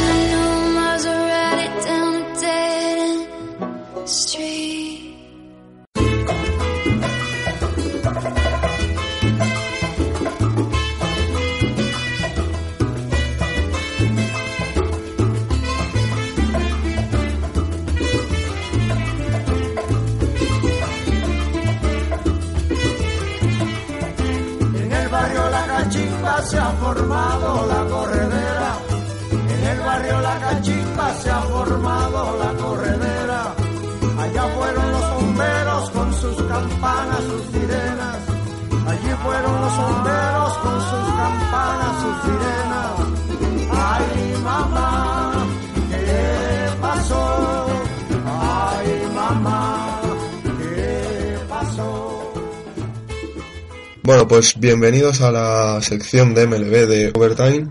Vamos a hablar de béisbol, claro. Eh, y están conmigo, yo soy conmigo Oscar de la Vega y Aitor Castresana. Eh, vamos a hacer una previa de por conferencias así bastante rápido porque no hemos tenido tiempo para hacer más. Y bueno, vamos a empezar por la conferencia americana. Así que darle un poquito. Mm, Pues yo creo que la americana este año, si queréis empezamos un poco por el este, que es lo que yo creo que- la va a dominar, que es son los Red Sox, que ya el año pasado estuvieron en playoff y fueron, si no la mejor ofensiva de la liga de las dos tres junto a Chicago por ahí. Y además esta offseason han hecho el- para mí el gran movimiento de este invierno, que ha sido la llegada de Chris Sale, por, por el que dieron principalmente al, a Joan Moncada, era el de la liga, dos, tres mejores. Y han jugado, juntado un trío de ases con Porcelon, con Price, aunque bueno, lo de Price entre comillas, porque está teniendo lesiones, que yo creo que por lo menos su división la van a dominar completamente. La verdad es que eso, los- lo de los los Red Sox es la hostia, porque encima no perdió casi a gente, lo único pues obviamente la retirada de Big Papi, pero que eh, si juegan al nivel del año pasado con la adición de, de, de Price, iba a decir, de Sale, a Price ya lo tenía, eh, es que eh, vamos, es un canteo de la hostia. Nada que vayas como tienen que ir, deberían de ser, y de hecho son los grandes favoritos de la, de la americana, no solo de su división. Y es que además, por lo que ha parecido esta, esta offseason, han recuperado a Pablo. No, O sea, cierto, Juan- verdad, como habíamos comentado. que ha sido ha sido el equipo ha sido el jugador de equipo que más carreras ha impulsado en, en, en esta en esta primavera así que yo creo que si ya eran fuertes con su llegada van a serlo mucho más porque si es lo que decía les faltaba un designado porque ahí tienen el- la baja de David Ortiz y si Sandoval no contaban con él pues ya le han encontrado un hueco eh. Pero en, No, en sí que lo está mover. para, para jugar en, en de, va a jugar de, de bateador designado. sí sí a, pri- a priori va a jugar en yo creo que va a jugar en defensa Tercera base, ¿no? sí, sí y luego en Tercera esta división un Claro, poquito para darle descanso supongo que a veces eh, juega de bateador designado también. Sí, no, pero que lo que decimos, más bien lo que queríamos decir es que si ya eran favoritos, viendo que encima han recuperado a Sandoval que no contábamos con ello, pues para mí más. Porque en esta división, Toronto yo creo que va a ir de caída y han perdido a Encarnación. Han, renovado a Bautista, pero yo creo que Bautista ya está cuesta abajo. Además, creo que ya estaba casi rondando los 35, 40, 36 años. Y los Yankees sí que son el equipo que parece que están haciendo las cosas algo mejor. Van para arriba y se los bates. Además de, que han bueno, se trajeron de vuelta a Chapman, ya vuelven a tener cerrador. Y los bates parece que están, que están desarrollándose bien. Y por ejemplo Greg Bird, eh, esta primera el primera base, el año anterior lesionado, este año tiene un OPS no sí, de 1000. Lo que decimos, tampoco han perdido más allá de que ya lo sabíamos y a McCann, pero claro, es que tienen a Sánchez. Yo creo que en ataque van a mejor respecto al año pasado y ahí pueden estar. La verdad que sí. Sí, porque a los Blue Jays no el, les el veis. problema tienen, lógicamente, en la, la rotación no tienen Sí, que, que buscar algo más. Tanaka, a ver si Severino da el paso este año, si Michael Peda deja de ser irregular. que no tiene tiene pinta que no todo, todo se ha dicho no pero es, es eso tienen cosillas pero pero bueno la verdad es que progresan adecuadamente dentro de lo que cabe Lo veis Eh, peleando por la wild. están haciendo muy de yankees de coger y ratazos ahí a todo lo que se mueve Sí, sí, yo creo que están dedicándose a hacer las cosas medio bien o sea, de la manera bien no no tirando de chequera que muchas veces eh, de ser lo adecuado que al final no, no Sí. suele dar resultado muchas veces además suele ser lo que hace este equipo. Pero sí, yo creo que estos dos, al final, si les sale cara esta temporada, van a estar pelando la hueca. Ya avisaremos luego equipos tipo Seattle, Texas y Houston, de esa división y si salen en la central puede que Detroit o Kansas. Pero sí, yo creo que uno de, de estos en el Wild Card. Lo de- Eh, eh, Hay que seleccionar. Y luego hablar un poco Baltimore y Bay, yo creo que no tienen opciones. No, priori. son equipos más flojos que estos Ba- tres. Baltimore no, no sé qué pensar Baltimore, no sé, es una cosa... Sí, pero luego al final es un equipo típico equipo de solo pegadores y, y al final sus rotaciones son La, la rotación... regular. Y además son bateadores muy irregulares. Mulera, Como tirando a- Davis, sí, los bateadores son son igual de irregular. Adam Y Jones, regulares. ¿no? Eh, Trumbo eh, que son gente uh, uh, no son muy consistentes no sé Y depender de eso, después para cientos en partidos son muy difícil. No. Si quieres pasamos ya a la central, que Sí, también este año va a ser coto privado de Cleveland. sí sí sí la verdad es que tristemente va, va a ser así sí El año pasado ya la dominó y además este año, respecto al equipo que, que llevó a los Caps Al séptimo. a- hasta la extenuación, hasta bases, hasta entrada extra en el séptimo partido, recuperan a dos, recordemos, a dos de sus tres mejores seguidores, que no contaron con, con Carrasco ni con Salazar en, en las World Series, Eh, fichado y a, aparte a Encarnación. han fichado a Encarnación y que la gente el año pasado o sea la los No, me y refiero, luego- la gente que, que quizá tenía que haber estado en la o sea que estaba en la rotación pero que ahora van a ir hacia atrás también eh, o gente como Tomlin o como jo, el otro chico este no me acuerdo cómo era rindieron bastante bien para lo que esto entonces aunque por lo que sea tengan problemas de les eh, sigue siendo un equipo muy muy sólido en todos los aspectos ¿no? ¿Lo ven mejores que Que- Boston o no? y aunque no tengan en el bateo ¿eh? no tengan verdaderamente auténticos pegadores yo creo que tienen un, un Sí, joder, bastante equilibrado que con Ignación vamos eh, le va a dar Claro, un eh, Han perdido. Han perdido a Napoli y le han cambiado, o sea, y han metido en la eh, Raquel Brani, Sergian Gómez. Es que además este equipo ahora tiene, tiene poder a la ofensiva también y, re- y, y con pitchers siguen teniendo, no han perdido a Andrew Miller. Parece que eh, al final se lo van a quedar el último año de contrato. ¿Cómo se llama el otro este? El, el, el que, el que en las World Series o en las series de campeonato que estuvo sangrando de la mano, ¿cómo, cómo se llama ese tío? Es que ahora no me acuerdo. Eh, Trevor Bauer. Trevor Bauer. También, que también Que- que bien, vamos, que tienen recambio, tienen gente buena para el bullpen también. Que vamos, o sea, es que es un equipo hiper sólido, vamos. O sea, que, que es muy Sí, difícil. Es una apuesta segura y muy difícil que vaya a salir mal. O sea, va a estar Tiene que salir, tiene que... el único competidor dar- real de Boston. Quizá. Sí, sí, Houston, a ver, Houston, si da el paso que todos esperábamos que diese el año pasado, lo de este puede competir con estos dos equipos, pero si hay que, si hay que poner dinero, en la americana yo lo ponía por Boston y por Cleveland. Porque además Cleveland tiene una división que digamos es la más flojita, De, mierda. De la liga. No. no de la, de la liga poco le falta, porque de los otros cuatro equipos, Detroit no sabemos nunca cómo va a salir. Kansas. A ver, A ver si se deciden ya a fin de ciclo o no. Eh, Kansas City yo creo que se está haciendo una cosa por medio en Detroit que no, no es bueno para nadie, yo creo. No Claro, sé. por eso. No, es. Eh, son jugadores veteranos que no terminan de querer mover. Bueno, otro día hablamos. Los sí que yo creo que está bastante claro que han cerrado ciclo. Y Minnesota y, Y White Sox. y los White Sox están en reconstrucción y, y yo- y ya veremos si llegan a, a 70 o 80 victorias. Y por último, si queréis, pasamos a la división que yo creo que es más competida de esta, Ah, de sí, esta bueno. primera con- eh, conferencia, que es la oeste, porque a lo mejor no tiene un dominador claro como tienen las otras dos, y que el campeón yo creo que sí que va a salir de Houston, Seattle o Texas, con los Sí, pero Angels eso- y Oakland. son equipos intermedios que van, van a ser de los no, no son los ni el primero ni el segundo pero son el tercero el quinto y esto así Sí. o sea, Sí, son y de la parte alta del- A ver, de, y lo de que la calidad de la de-. Y lo que hablábamos, por ejemplo, de, de Houston, que Houston, si tú lo miras por nombre, eh, pues si no tiene el mejor equipo de la liga, yo creo que le falta muy poco. O sea, es que tú, tú empiezas a ver. yo no puedo No con el con el con el la rotación eh, de Houston no me acaba de convencer No, eso puede que. Ahí, ahí sí que te. eh, pero tú, tú, no- tú, tú miras sus bates y son. Eh, No, no, no, Altu, son Altuve. espectaculares Springer, Correa, eh, Eh, Alex Baseman, eh, Gurriel, es que te vale, Carlos Beltrán, eh, también han fichado, Brian McCann.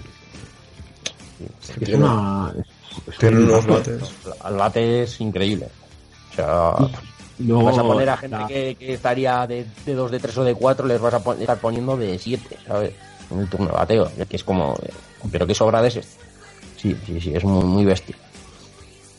Y luego la rotación de lo que decías, la encabeza Dallas Taiko, que si juegas un nivel de que recordemos fue Cy Young hace esta La, temporada. va- la a petar muchísimo porque ya no está en mi equipo de fantasy. Ya lo vais a ver. O sea, que este año va a salir. Porque vamos. Pero, y luego no sé quién lo ha están- pegado, pero va a salir. Eh, luego tienen el T jóvenes que es Matthew, McCullers y Joe Musgrove, que como dos de esos tres les salgan bien, yo creo que van muy para arriba. O sea, tendrían un, un 1, 2, 3 muy bueno. Luego está, ¿no? Que, este- que estará ahí. Sí, pero aguas. eh, y luego tienen, tienen Bullpen, tienen a Giles, a Will Harris y Rederson, que son tres buenos eh, relevistas. Pero es lo que hablamos, o sea, Muchas incógnitas. que Muy si bueno, sale todo bien, yo creo que, que por tanto es probablemente un Boston el mejor de la, de la conferencia. Lo que pasa es que el de Boston sí que sabemos, yo creo seguro de que ahora lo tienen ellos. Boston ya es Luego, una si realidad. Los jugadores ya, rindieron el año pasado. Sí, o sea, Boston dio el paso el año pasado que no, que no dio. El año pasado la ofensiva de Boston fue un canteo y el, el año de Mookie Betts fue espectacular, por ejemplo. De esto, el año pasado tuve el año malo. Hace dos años fue el bueno al final, ¿sabes? Y, y ha entrado gente nueva que, aunque hay gente también sólida, lo que has dicho, Carlos Beltrán, un jugador contrastado, no es un novato en esto. Pero, pero, no sé, yo de la rotación es que no me acabo de fiar. Depende, sí, que dos de esos tres deberían salir bien, pero claro, no lo tienes asegurado. No sé. Veremos, veremos. Y luego si quieres pasamos a Seattle, para mí el segundo equipo de esta de esta división junto casi más que Texas porque siguen teniendo que siguen teniendo a Félix Hernández que le guste o no a quien a la gente sigue siendo No, no. yo creo que si está bien es de la liga es un ace luego Iwakuma que es también sólido es uno de que probablemente no te vaya a jugar un tío de wildcard, pero sí que te vale. Luego James Paxson, que es uno de los que más se ha hablado esta temporada porque porque parece que ha evolucionado mucho. A Smiley Gallardo, que Gallardo yo creo que sí que es muy débil. Y que tiene cuatro tíos que el año pasado fueron top 30 de la liga, bateando. Que son Kyle Seager, Nelson Cruz, Robinson Cano y Jan Segura. Al que han traído por. ¿Por quién? Eh, por Tyan Walker. Pues. A priori es un, Para mí son los equipo. favoritos de la división, los, los Marinos. Yo. Sí. No sé, yo. Yo es que por, por defecto nunca me los he creído los Marines, porque es como. es como el de- que, que viene el lobo, que siempre van a estar, siempre están, y, lo- y, y al final siempre pasa algo y no están. Es muy. Sí, un poco mm, Detroit, pero sí he dado nunca el último paso, que sí que un Detroit lleva algunos años. Que- bueno, a medias, pero sí. Sí, pero Detroit sí ha ganado alguna en la americana. Es lo que decimos, Sí, Seattle sí, sí. siempre estaba ahí, pero no nunca la... Sí, y- Luego pasamos a las World Series y, no- y nos, y nos barrieron un poquitito los, los Giants. Sí, pero por lo menos... Bonito 4-0. Putos Pero Giants. por lo menos llega, ese es el punto. Y no, no, hay que llegar, Y- hay que llegar. Está claro. Y si queréis pasamos ya al tercer equipo de esta división, que es Texas. eh, que son los Texas Rangers, que aquí si queréis empezamos un poco por la que tienen dos jugadores que van a ser pues probablemente Tales. dominadores al montículo como son Drew Darvish y Cole Hamels, pero después de ellos está más absoluta nada. Y claro, y yendo, ir con dos ir- con dos sabemos todos lo que significa. Bueno, también ficha- han fichado hasta Jason Ross, pero sigue lesionado. Que si te bueno, pues Y, y sobre todo que para, la, para el nivel de la división, No les da. porque en una división hablando. flojita vas con dos, a un poco, bueno, vas librando. Pero en esa división que hay, que tienes dos equipos muy completos, y que, Tiene- y que acabamos además de que- hablar que, que, que ellos tiene, tiene bateando eh, en el 7 y en el 8 a tíos que en otro equipo serían 3 o 4 y a otro que tenía 4 entre los mejores del año pasado. Que, Que no puedes ir con dos pitches. Es lo que, que, que por ahí te puedes quedar muy corto. te puedes ir a una serie contra los Astros con José Altuve y compañía. Te destrozan. Si por- con dos pitches una serie de 5 o 6 partidos tienes opciones de ganar con los dos pitchers buenos que tienes y a lo mejor no los ganas. O sea, te quiero decir que con estos dos pitchers no te, no te garantiza que vayas a ganar. No, te estás quedando corto, necesitas. No, es, es eso. Pero que no, son, que no son dos pitchers. Vamos a claro, cuando los Dodgers tenían a, a Kershaw y a. Joder, el otro no me acuerdo. Y a Grinky. Que dices, son dos pitchers que casi te aseguran la victoria. Pero estos son buenos, pero no te aseguran victoria. Claro. Sí, es lo que hablamos. O sea, Es- son buenos, pero no. Yo creo que no son ninguno de los dos top 15. O sea, que no. si nos ponemos los dos, de todos, nos salen 15 mejores fácil. Sí, sí, sí, es fácil. Cuando hablábamos de y Kershaw, pues eh, creo que ese mismo año. Eran, eran Fueron- los cinco mejores. Estaban los Claro, dos. no, los dos estaban en el, ese año el Young fue, creo que fue Scherzer, Kershaw y de esos fueron los finalistas. Tú tienes a dos de los tres. No está mal. No fue. Ah, la Arrieta fue el año siguiente, ¿no? ¿O fue- No, Arrieta con, no, fue Arrieta con con Kershaw y con, Sí, con ellos pero dos. vamos, eran dos de los tres. De Sí, la, de la los nacional. Que bueno, la nacional es la que, que la mejores, la, el que mejores pitchers tenía. La, la liga que mejores pitchers tenía. Pero bueno, está claro que, que- que no, es eso, que no, son tan buenos como para decir es un gran factor diferencial. Son buenos y te dan Barbie, no son la hostia. No son dos ataque- seis la pica. A mí me parece tercero con mejor ataque. Están- tienen a Adrián Beltre, ¿verdad? Han fichado a Mike Napoli, siguen teniendo a Odor, a Lucroy, que le firmaron en verano, pero pero no es lo mismo. O sea, yo, yo me quedo con los otros dos equipos. Sí, no- Sí, no sé. a mí son mejores también. Más, más incógnitas, eso, más, menos sólido general del equipo. Y luego, si queréis, bueno, un poquito de los Angels y Oakland, que es lo que decimos. Probablemente son dos equipos que lo van a hacer bien. Vayan a conseguir probablemente más victorias que el año pasado, que se quedan 70 y 75, una cosa así. Pero yo creo que no van a poder pelear eh, la división. Sobre todo si Houston y Seattle están bien, no hay nada que hacer. Sí, porque tienen, tienen gente, por ejemplo, el año pasado estuvieron sin Garrett Richards, los Angels, toda la temporada. Han, ido moviendo, no, no, ahora no recuerdo nombres, pero han ido moviendo el tema de la rotación. Hay un poquito más de esperanza. Eh, no sé. Y luego decías Oakland. Oakland, eh, me, me comentabas tú que está haciendo buen sprint gaming, se, se están viendo cosillas. Al final está Sí, claro que no, no vas a luchar por lo más grande, pero vas a luchar por hacer un papel digno.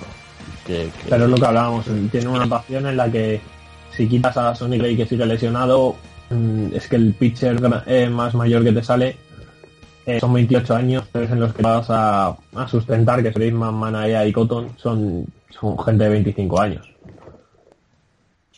Y por lo tanto... está, mm, está claro lo que juegas, pero, pero bueno, creo que pueden hacer cosas a su, a su nivel y a su juego, pero que pueden Claro, y luego al final es- hablamos de equipos que en ataque, en ataque son muy flojitos. Que en ataque se quedan, se- seguramente se, queden muy cortos. Entonces, lo menos de, de Alonso hay de, primera base. Y eso ya es algo. ahí, ahí va a estar. Seguramente, seguramente el peor primera base, ¿sabes? Y pues espérate que no juegue. Va a estar entre él y Rayon Healy, pero seguramente el que no esté de dos va a acabar siendo el bateador designado. Es lo que te que es un equipo que tiene muy poco poder. Y tiene muy poco. Y como no tiene dinero, no, no se gasta en bateadores. Si a- Entonces- tiras de, tiras de tener pitcher, que te sale más económico, tirar de pitcher y, bateadores, pues lo que pille. Y bueno, si queréis pasar a la nacional, bueno, si queréis decimos de aquí quién queremos que hacemos un, mini- un pequeño pronóstico de quién queremos que va a ganar cada división y la conferencia. Que yo creo que en las dos primeras vamos a coincidir los tres. Sí. Boston, Indians y te puedo yo. Indians y yo voy con... Joder. No me lo Yo me voy a quedar con Houston. Y Con para la conferencia. con Houston voy, con Houston, con Houston. Y yo creo que para la conferencia Yo me digo- voy a quedar. Me voy a quedar con, con Cleveland. sí. Yo con Cleveland también. Yo creo que va a ganar Boston. Bueno, a la World Series, vamos, que van a ganar y van a ganar World Series, ¿no? Sí, y luego claro. World Series, ahí ya es otra cosa. O sea, quedar primero el mejor récord de la conferencia, ¿no? ¿Te Ah, refieres? ah, ah, te refieres al mejor récord de la conferencia. Ah, yo, no, no, yo a ir a... Ah, vale, vale, vale, vale. Vale, pues Yo creo, yo creo que el mejor récord de la conferencia lo va a tener Cleveland, pero yo creo que Boston va a ganar la, o sea, va a ir a las World Series. yo digo Cle- Cleveland. O sea, Yo, yo estoy con eh, yo estoy con Cleveland y Cleveland. Es que el año pasado estuvieron esto Luego, ¿qué iba a decir? Bueno, que, que eso ya es tirarse a la piscina totalmente, porque quién sabe, pero bueno. yo digo Houston, wildcard, Houston y los Yankees. yo voy a decir Seattle y Yankees porque no he puesto Chiefs campeón de conferencia. Seattle y... Yo digo, eh, coño, ya lo diré. Seattle y... Coño, el, el otro de que hemos hablado de la... puta memoria, de la, de la oeste, que van a entrar los, Los Rangers. oeste, Ah, tú, Rangers tú piensas que van a entrar los dos de. Los Rangers. ¿Y tus Tigers no, Aitor? Los, Tigers- los Tigers van a ir a pastar. Es lo que van a hacer. Ya te lo digo yo. Bueno, Pues, prefiero ser pesimista y luego que den sorpresas que no al revés. si queréis pasamos ya a la nacional. Empezamos por la nacional este que yo creo que estamos todos de acuerdo en que sigue siendo coto privado de los Mets y de los Nats Nats. un año más. Sí. Sí, sí, sí. sí. A ver esa, esa rotación de los Mets, cómo trabaja, gente nueva que está metiendo por la parte de abajo. Y bueno, Harvey, ¿no? A ver qué hace con su vida, o qué. Sí, a ver, yo, creo que esta es que, es lo antes, con todo el tema de los pitchers, el turno de bateo, que, que siempre funciona bien, pero cuando funciona bien, porque muchas veces empieza a funcionar mal y la gente no, no sé. Pero es lo que A mí me dices, yo creo que está los edición vender de, de lo que pasa con la rotación de los Mets, que ya empezamos con problemas porque parece ser que Mats no va a empezar la temporada y no consiguen juntar a los cinco magníficos en ningún momento, aunque bueno, podríamos decir que seis porque eh, no sé si comentarlo, pero Robert Kieselman es probablemente el jugador que más ha destacado de todas las grandes ligas en, en, joder, en los entrenamientos de primavera y, y ya el año pasado lo que comentábamos, las salidas que tuvo, un tío que tenía dos menos de 2.50 de era y en sprint en training eh, ha estado por ahí, ahí ha concedido solo seis carreras. Entonces, a lo mejor ahí ya tiene un sustituto, no van a juntar a la Mosindegar de Grom, Harvey, Max y Wood. Pero yo creo que si no tienen los problemas que tuvo en el año pasado, que de todos es uno llegó a las 200 entradas, o sea, y ni a las 190. Pero es Y mejor, ¿eh? solo y solo dos de ellos llegaron a las 100, como hablamos.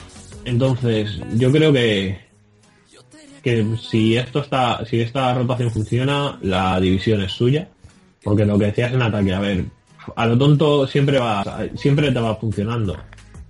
Sí, pero cuidadito con Washington, ¿eh? Es que los, los Nats a mí me gustan mucho. que tiene un equipazo que se te va la olla, así a lo tonto que, que no parece, ¿sabes? Pero luego sí. Es que la rotación de pitchers de los Nats a mí me, me parece bastante buena. Con Scherzer, rotación Roar, Strasburg. un turno de bateo que si te va la olla, Claro. ¿sabes? Sí, a ver, en turno de bateo no hay comparación. O sea, con Turner ahora todo el año, Danny Murphy sí sigue jugando al nivel que estuvo el año pasado, Bryce Harper ya veremos. Si Rendon juega más como la segunda mitad del año pasado que la primera. Y es que es muy curioso A ver, porque a ver, este año, Eaton- si no me equivoco, van a, van a ser otra vez el único puto equipo de la historia que eh, el primera base es el peor bateador de todos. Incluso peor que el pitcher. ¿sabes? Porque Pues, sigue, probablemente, porque sigue sí. sigue, sigue el peor primera base del mundo. Bueno, si no estuviese Alonso. No, pero eh, el turno de bateo de, de- de Washington es espectacular. A ver, a ver Rendón qué tal, qué tal se le da la vida. Y no sé, es que tienen todo. Es que Y luego, y luego la rotación. quizá, ser fácil, quitando los Cavs, el mejor turno de bateo de, de Sí, la liga. de, De, la, su de liga, la vamos. conferencia, sí. de la conferencia. Sí, Sí, quitando los lo Cavs. comprar. quitando los Cavs Sí, lo de toda la comprar. conferencia, vamos. de, de toda la lo liga. me refiero. De la liga me refiero a la liga nacional. Es que por eso lo de conferencia. Sí. Porque en el oeste ya hemos, en la americana ya hemos hablado de que, de que hay muchos pegadores, Boston, Houston, los Yankees mismos. Y luego. Pero yo creo que este equipo estamos en las mismas. Va a depender de, de que si Strasbourg es el de la primera parte de temporada o es el de la segunda. Sí, no, no, no, está claro. Porque Sí. la segunda Hay parte también cayó muchísimo. por ahí. Luego si Tanner Rourke tiene, mantiene el nivel que nadie se esperaba que el año pasado. El año Porque pasado jugó estamos muy en lo de- bien. Es que, que yo creo que ahora mismo en la liga, si no tienes tres tíos que sepas que puedes confiar en ellos, estás perdido. Pero jodido. Sí, sí. O sea, ya no hay equipos que ganen con dos pitchers. Como creo que los Diamondbacks ganaron cuando ganaron con pitchers. Ya con el uno. cuarto y con el quinto puedes improvisar un poquito más, pero. Pero, Pero necesitas a tres. Gente- Mira. Cleveland, eh, si lo vimos con Cleveland el año pasado en las World Series, es que no, no les llegaba por ahí, y por donde y acabaron quedando muy cortos en cuatro partidos seguidos porque a Clavet que era el único que estaba acabó, eh, acabó jugando extenuado. Así que y yo creo que van a depender de eso, de que Rourke mantenga el nivel y de que Strasbourg sea el de primera de temporada. Si tienen eso, probablemente puedan ganarla.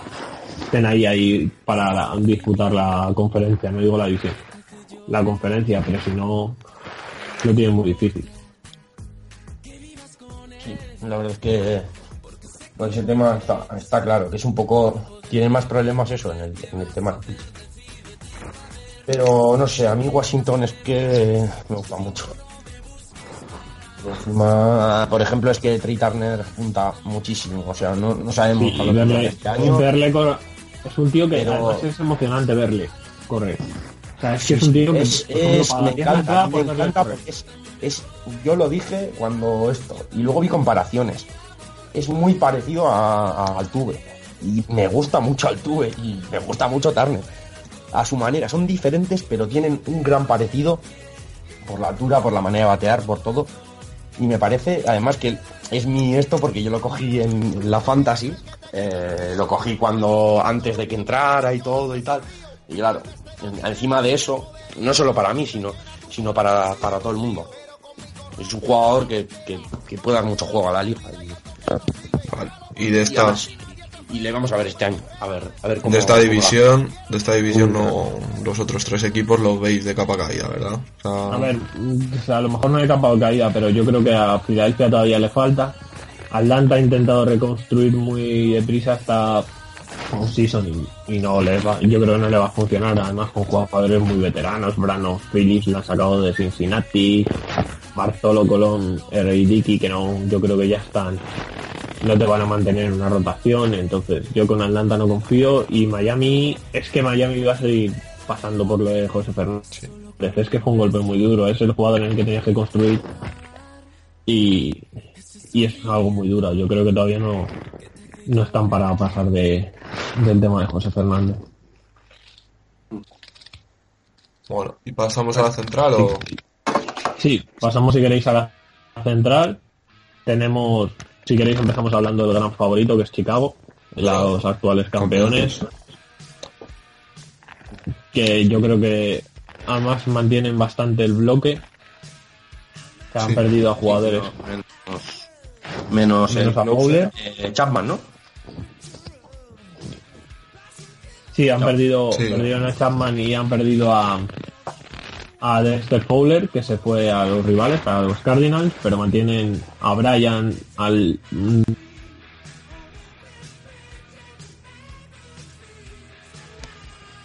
vale Baez. Pero Baez va a empezar de utility. Yo creo que no va a ser titular, va a seguir Ben por ahora. Y ya sabemos que en el, en el shortstop no tiene sitio porque está Russell, en tercera base sigue Chris Bryan. con los dinosaurios, los, los Cubs. Porque es que, a ver, Sobris no es un jugador malo, pero joder, chico, si Baez está rindiendo bien, ¿para qué le vas a, le vas a poner ahí en segundo plano? No, pero va a salir de. Yo creo que va a salir de ahí de utility, la va a valer para dar descanso a los tres.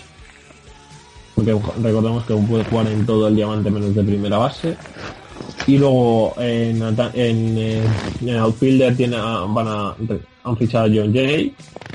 Les van a dar mucho más eh, turnos de bateo a Albert Almora, que es uno de los siguientes prospects de esta inagotable cantera. Y la rotación, pues sigue igual. Yo creo que van a seguir los cuatro los cuatro que hicieron playoff, que son Hendrix, Lucky, Arrieta, Lester. A ver a qué nivel siguen. Y luego han fichado a Brett Anderson para que sea el quinto. Y en el y en el bullpen es verdad que han perdido a Chapman, pero se han traído al, al cerrador de los Royals, a Wade Davis. Que yo creo que, que les va a servir también Sí, bastante. básicamente no, no han tenido grandes pérdidas y, y- y han traído gente más o menos han cubierto lo que su nivel. menos Chapman que no es, no es reemplazable así pero vamos que va a ser lo mismo que el año pasado que van a, seguramente sea una dictadura de los de los Cavs. Sí, como el año pasado. Sí, porque de este equipo yo creo que si queréis pasamos a otro, pues vamos a hablar mucho. Porque yo creo que los Cardinals, a pesar de haberles, entre comillas, robado a Fowler, a los Cavs no van a llegar. No sé si van a estar, si les sale bien luchando por la wildcard, pero, pero poco más. Siguen teniendo, además, eh, Alex Reyes, que iba a ser su, probablemente iba a empezar en la rotación y iba a ser uno de los pitchers importantes, ha pasado por un atomillón. Eh, ahora sabemos que Carlos Martínez sí que sí que está jugando a buen nivel y ya es probablemente uno de los 25 mejores pitchers, una cosa así, pero Wayne Reed ha empezado la, la cuesta abajo. Eh, Michael Waka pegó un bajón impresionante el año pasado. Y fuera de eso la rotación es bastante endeble. Y en ataque, pues sabemos que nunca han sido un equipo muy, muy destacado. Además, creo que han perdido a. Joder, ¿a quién habían perdido? No me sale el nombre. No es Carpenter, es. eh, A Matt Holiday, creo que es. sí Matt Holiday se ha marchado Eh, ahora no me recuerdo dónde pero pero se ha marchado que era uno Sí, de sus bateadores sin ser Sí. ninguna maravilla a lo tonto era uno de sus mejores bateadores no hay que decirlo Y se han quedado con. A ver si Richuki y Piscotti dan el salto que esperaban el año pasado, porque lo más destacado que tiene es el propio Fowler que han fichado. Y luego a lo mejor al Demis Díaz, que empezó muy bien la temporada, pero fue muy para abajo en la segunda parte. Matt Camp- eh, Carpenter, que tres cuartos de lo mismo. Javier Molina, que sigue siendo un, un, un catcher bastante, bastante decente. Pero, Sí, fuera de ahí, básicamente defensivo, o sea, en los bates pues tienen que fiarse de, de y Piscotti, que son los, los que Sí, deberían de tirar. Lo demás, lo demás está montado el equipo para lo que es, que es un equipo defensivo. entonces, pero yo creo que ya no son el equipo, o sea, no van a dar ese grado de excelencia que daban antes. No sé si me entiendes, no entendéis lo que quiero decir. Sí, sí, no, que eran, Sí, eran claro. más Cardinals, ahora es menos. Sin más. Sí, o sea, el- digamos que son menos buenos en lo que solían hacer y el talento nunca ha sido. Nunca han tenido lo que dices una un talento para ganarte a la ofensiva.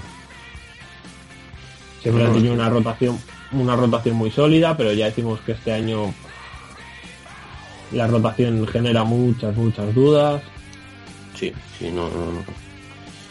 No, es un equipo que a su manera, lo que hemos dicho, que, es- que son los Cardinals, pero venidos a menos. Sí. y más. No tiene, no tiene nada más. Un poquito como les, les ha pasado a los Pirates también. Que se, me- se pasó el arroz, yo Sí. creo que hace dos años, que fue su año. El año que hace dos años fue cuando le cuando jugaron la Wildcard contra Madman, que les mandó un poquito para casita. Sí, cuando jugaron, creo que jugaron 3-4 seguidas. Además fue con la de Madman, el año siguiente Arrieta.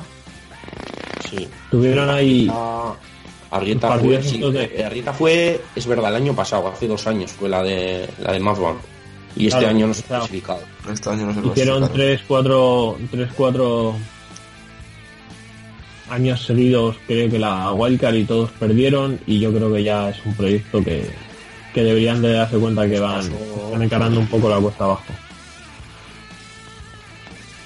Además, si a ver, queréis hablamos un poquito más de ellos, tienen, siguen teniendo a Garrett Cole, en la rotación yo creo que sí que han, han subido, porque tienen a Garrett Cole, Jameson Tylon que ya, ya se ha establecido como un pitcher de, de esta liga, eh, van a subir a Tyler Glasnow más pronto que tarde, Sí, pues y eso, luego sí.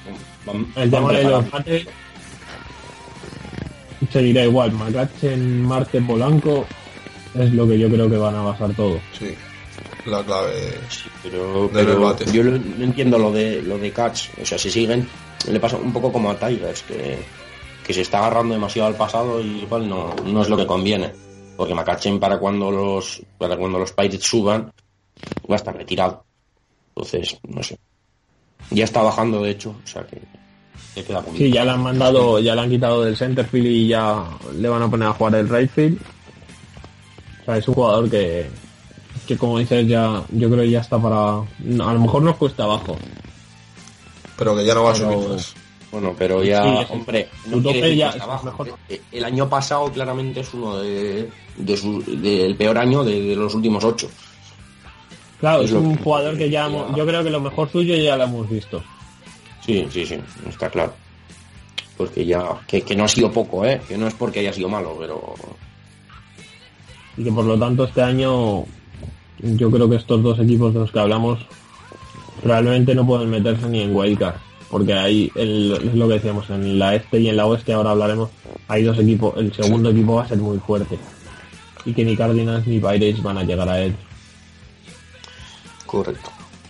Y luego de Milwaukee y Cincinnati, decir que son dos equipos que, que van a que están en plena reconstrucción, lo han hecho bien, pero no, no van a no van a dar Vale. problemas a- ni a los Cavs ni van a tener opciones reales de luchar por la vuelta. Y si queréis pasamos ya a la última conferencia que nos queda, donde si en la este hablamos de Mets contra Nats, aquí hablamos de Dodgers contra Giants.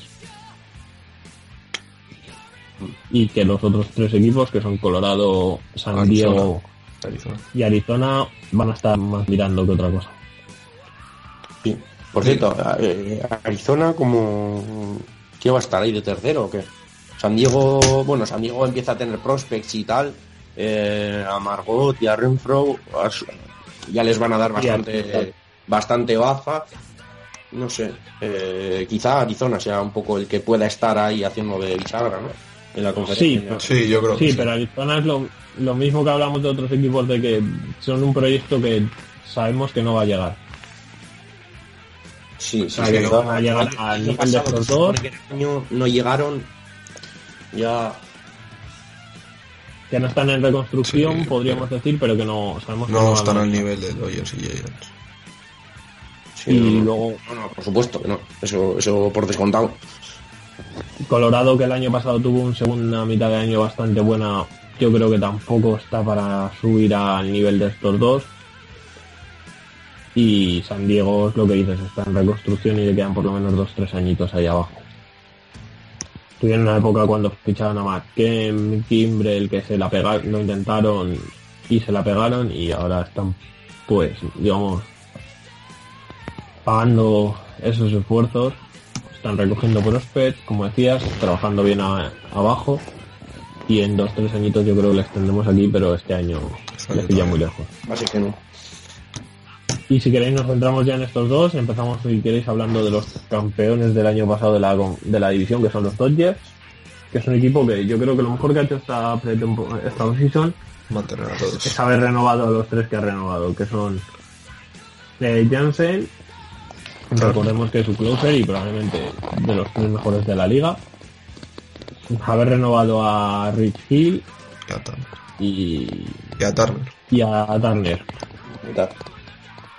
Y ya está. Que por tanto se queda a ver, Les falta lo de siempre. Bueno, ya sabemos que hay gente que va a rendir sí o sí. Eh, que Kyle Seager, eh, Cory, Cory. a ver, a ver, a ver Pederson si se apunta al carro. Nos falta un lo González, que sigue A ver, siendo ya, a ver eh, que, con qué pie se levanta el día del partido y, y esas cositas que pasan en Los Ángeles. Y además para, llevar- para la segunda base ya han, entre comillas, pegado la patada a Aldi de los titulares y ficharon a, a Logan Forsyth y por que tuvieron que dar a José Leán, pero yo creo que no iban a tener hueco para él. Y se quedan con una rotación que puede ser muy maja, con, con Ryu, Gil, Maeda, Kershaw, más José Urias. Sí. La rotación es bastante buena. a mí me gusta mucho. Es rica, es rica. Sí. Sí. La rotación hablábamos de la de de la rotación hablábamos de la de los Mets, pero es que está como salga, como Ryu esté recuperado y Urias este año dio el paso, es una rotación muy Sí, que puedes decir, la mejor. puedes decir que es la mejor de la liga. Si Urias se queda en la mitad de lo que se supone que es, ya va a ser la mejor rotación. Y sigue en la mitad, Falta que el bateo pues mejore un poco. es lo que se espera. lo que decíamos, y en ataque no, no son, son un equipo comple digamos completito, o sea, es un equipo majo, no, no tiene un jugador que sea- Tiene- no tiene dinamita pura, pero tiene mucho jugador muy sólido que no tienes que un saca que te vaya que te vaya a hacer 40 con run en un año, a no ser que ya sea el Puy. Y, y al final, al final quizá el, el- el bateador más el mejor bateador es Seager. Sí, hombre. Sí, sigue que, es bueno, vale. que es bueno, que no quiero que quitarle mérito, que es bueno de cojones, pero claro, es que es Seager y todo lo demás es de, de perfil medio alto, no hay nadie de perfil Sí, no, alto es- alto. no hay una estrella de Pero hay, bateador. hay, hay jugador de perfil medio alto, tienes 6 o 7, que es la hostia, bastante la hostia. Sí, sí, no tiene un equipo Sí, súper a, mí, completo. a mí me ha gustado lo que, lo que hemos hecho. o sea, pre- Para ser una pretemporada, la palabra que suele usar la gente es esta, esto que dicen que es una pretemporada sólida. Sí, sí, muy- muy- Que no, no ha generado titulares, pero han hecho lo que tenían que hacer. Han renovado a los tres jugadores importantes. Y, y ya está. Y si queréis pasamos por último eh, al último equipo de esta división que vamos a hablar, que son los Giants, que como movimiento más gordo han fichado al fin un closer, que es lo que necesitaban como el comer el año pasado, de su bullpen era bastante de, de- de Sergio Romo sus años buenos no han tenido un closer y, y, y es lo suyo. Y han fichado a Melancol, que era el probablemente el segundo mejor que había libre después de, de Jansen, que ya decimos a Dodgers. Y por el resto es un equipo muy parecido al año pasado, siguen dependiendo de... eh, siguen teniendo a Matt Boom, a Cueto, a Marsilla, a Matt Moore. Son cuatro pitchers bastante aceptables. Y en ataque, pues creo que siguen siendo literalmente el mismo equipo, no han cambiado a un jugador. Sí. Teniendo al mejor Es- catcher es el- de mismo- liga. El mismo, el mismo ataque perezón. Es que me, me da muchísima pereza el ataque de, de los Giants. No es malo. Sí, sí, es ese mismo ataque. pereza. Es que, es, Que lleva siendo pereza es la palabra. prácticamente el mismo durante años y años. Sí, el prim- primera base. no. Ahora, Belt, ¿no? Está de primera, Panic, eh, de shortstop, ahora no me acuerdo quién está. Crawford, Crawford. la tercera que han cambiado porque está Eduardo Núñez. Núñez, qué bueno. Núñez Yo creo que es de lo más excitante que tiene en el, en el turno de bateo. Los Jardines, eh, Denon Spam y Hunter Pensick. Siguen por ahí. Ya está. Ya está, lo de siempre. No, No cambian ni. sí, sí, eso. Así que eso que estará como un equipo que gane partidos. Pero que van a quedar segundos de la división. Claro. Que toca año impar, ¿no? O sea que miedito, ¿no? No, ninguno. No tengo No, ninguno. era el año pasado.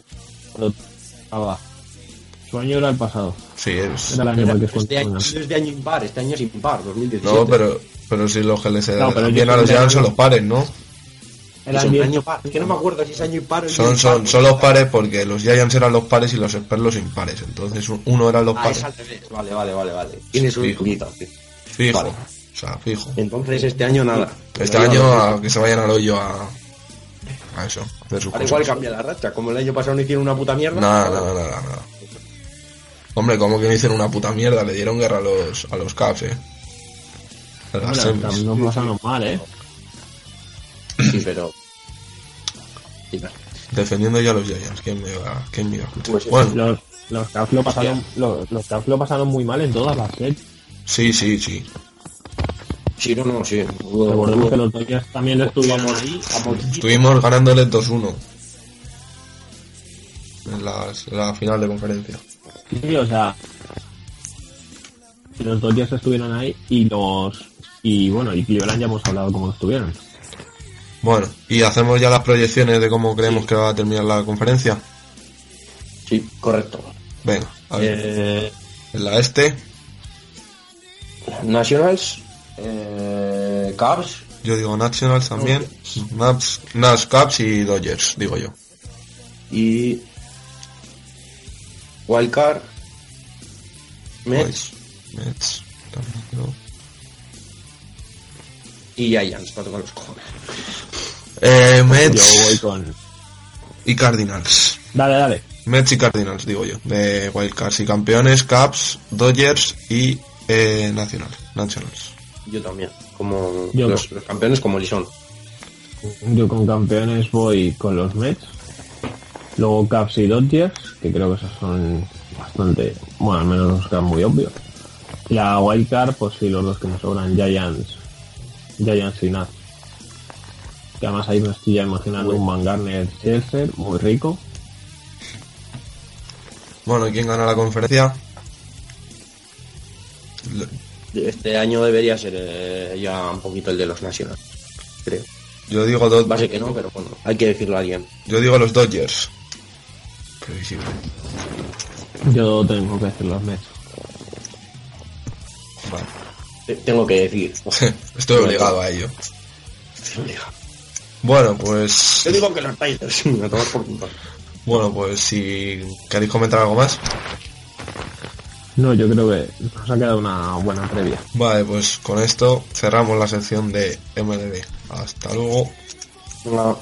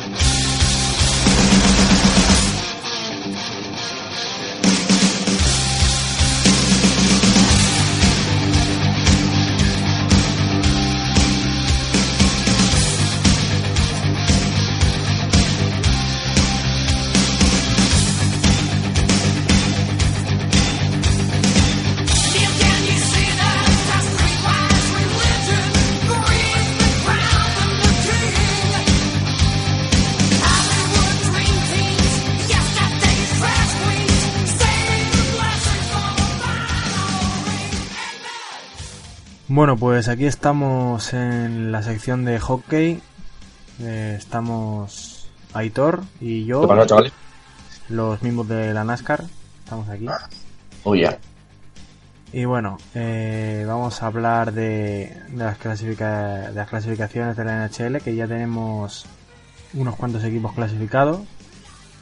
En el este tenemos clasificados a los Capitals de Washington, a Columbus Blue Jackets, a Pittsburgh Penguins, a los New York Rangers.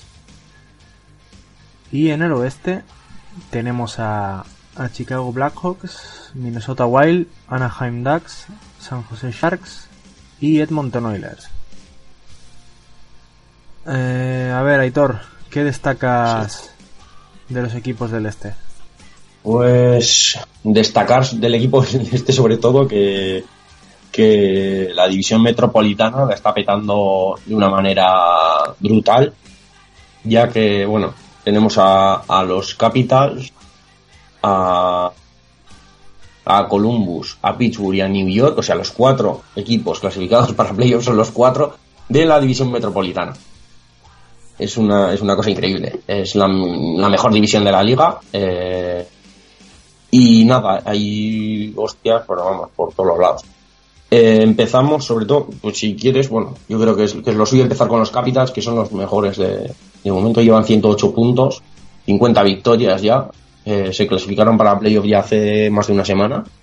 Y la verdad es que están de gracia. Últimamente, sobre todo Ovechkin, otra temporada más ha llegado a los 30 goles. Eh, Holtby en la portería está intratable. Eh, Backstrom eh, está haciendo una gran temporada. Tienen, tienen un equipo, no sé, muy, muy completo. O sea, y, y si no salen unos, salen otros, están... Es que son, ahora mismo para mí son, son los mejores de la liga. Eh, Así, así como te lo digo. Entonces, Eh, entonces, ¿tú crees que este, que este año puede ser el año de que por fin Ovechkin consiga la tan ansiada Stanley? eh, no sé, es que van demasiado bien, ¿no? Es, es lo, es lo que, lo que siempre se suele decir. Cuando un equipo va demasiado bien, dices, "Mm, es que luego vas a bajar. Y otros equipos suben. Entonces, no sé, no sé, no, no me acabo de fiar de, de los, de los.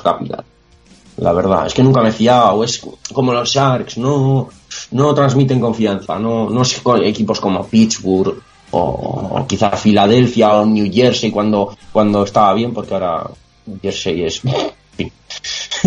es que no lo, no lo quiero ni decir. O sea, es una cosa increíble. Eh, no, no transmiten, para mí, nunca me han transmitido confianza los, los Capitals, a, pesar de tener muy buen equipo, porque ciertamente lo tienen. Porque Ovechkin siempre ha estado ahí y muchas veces, pues, ha dependido el equipo de donde, cómo esté acompañado, ¿no?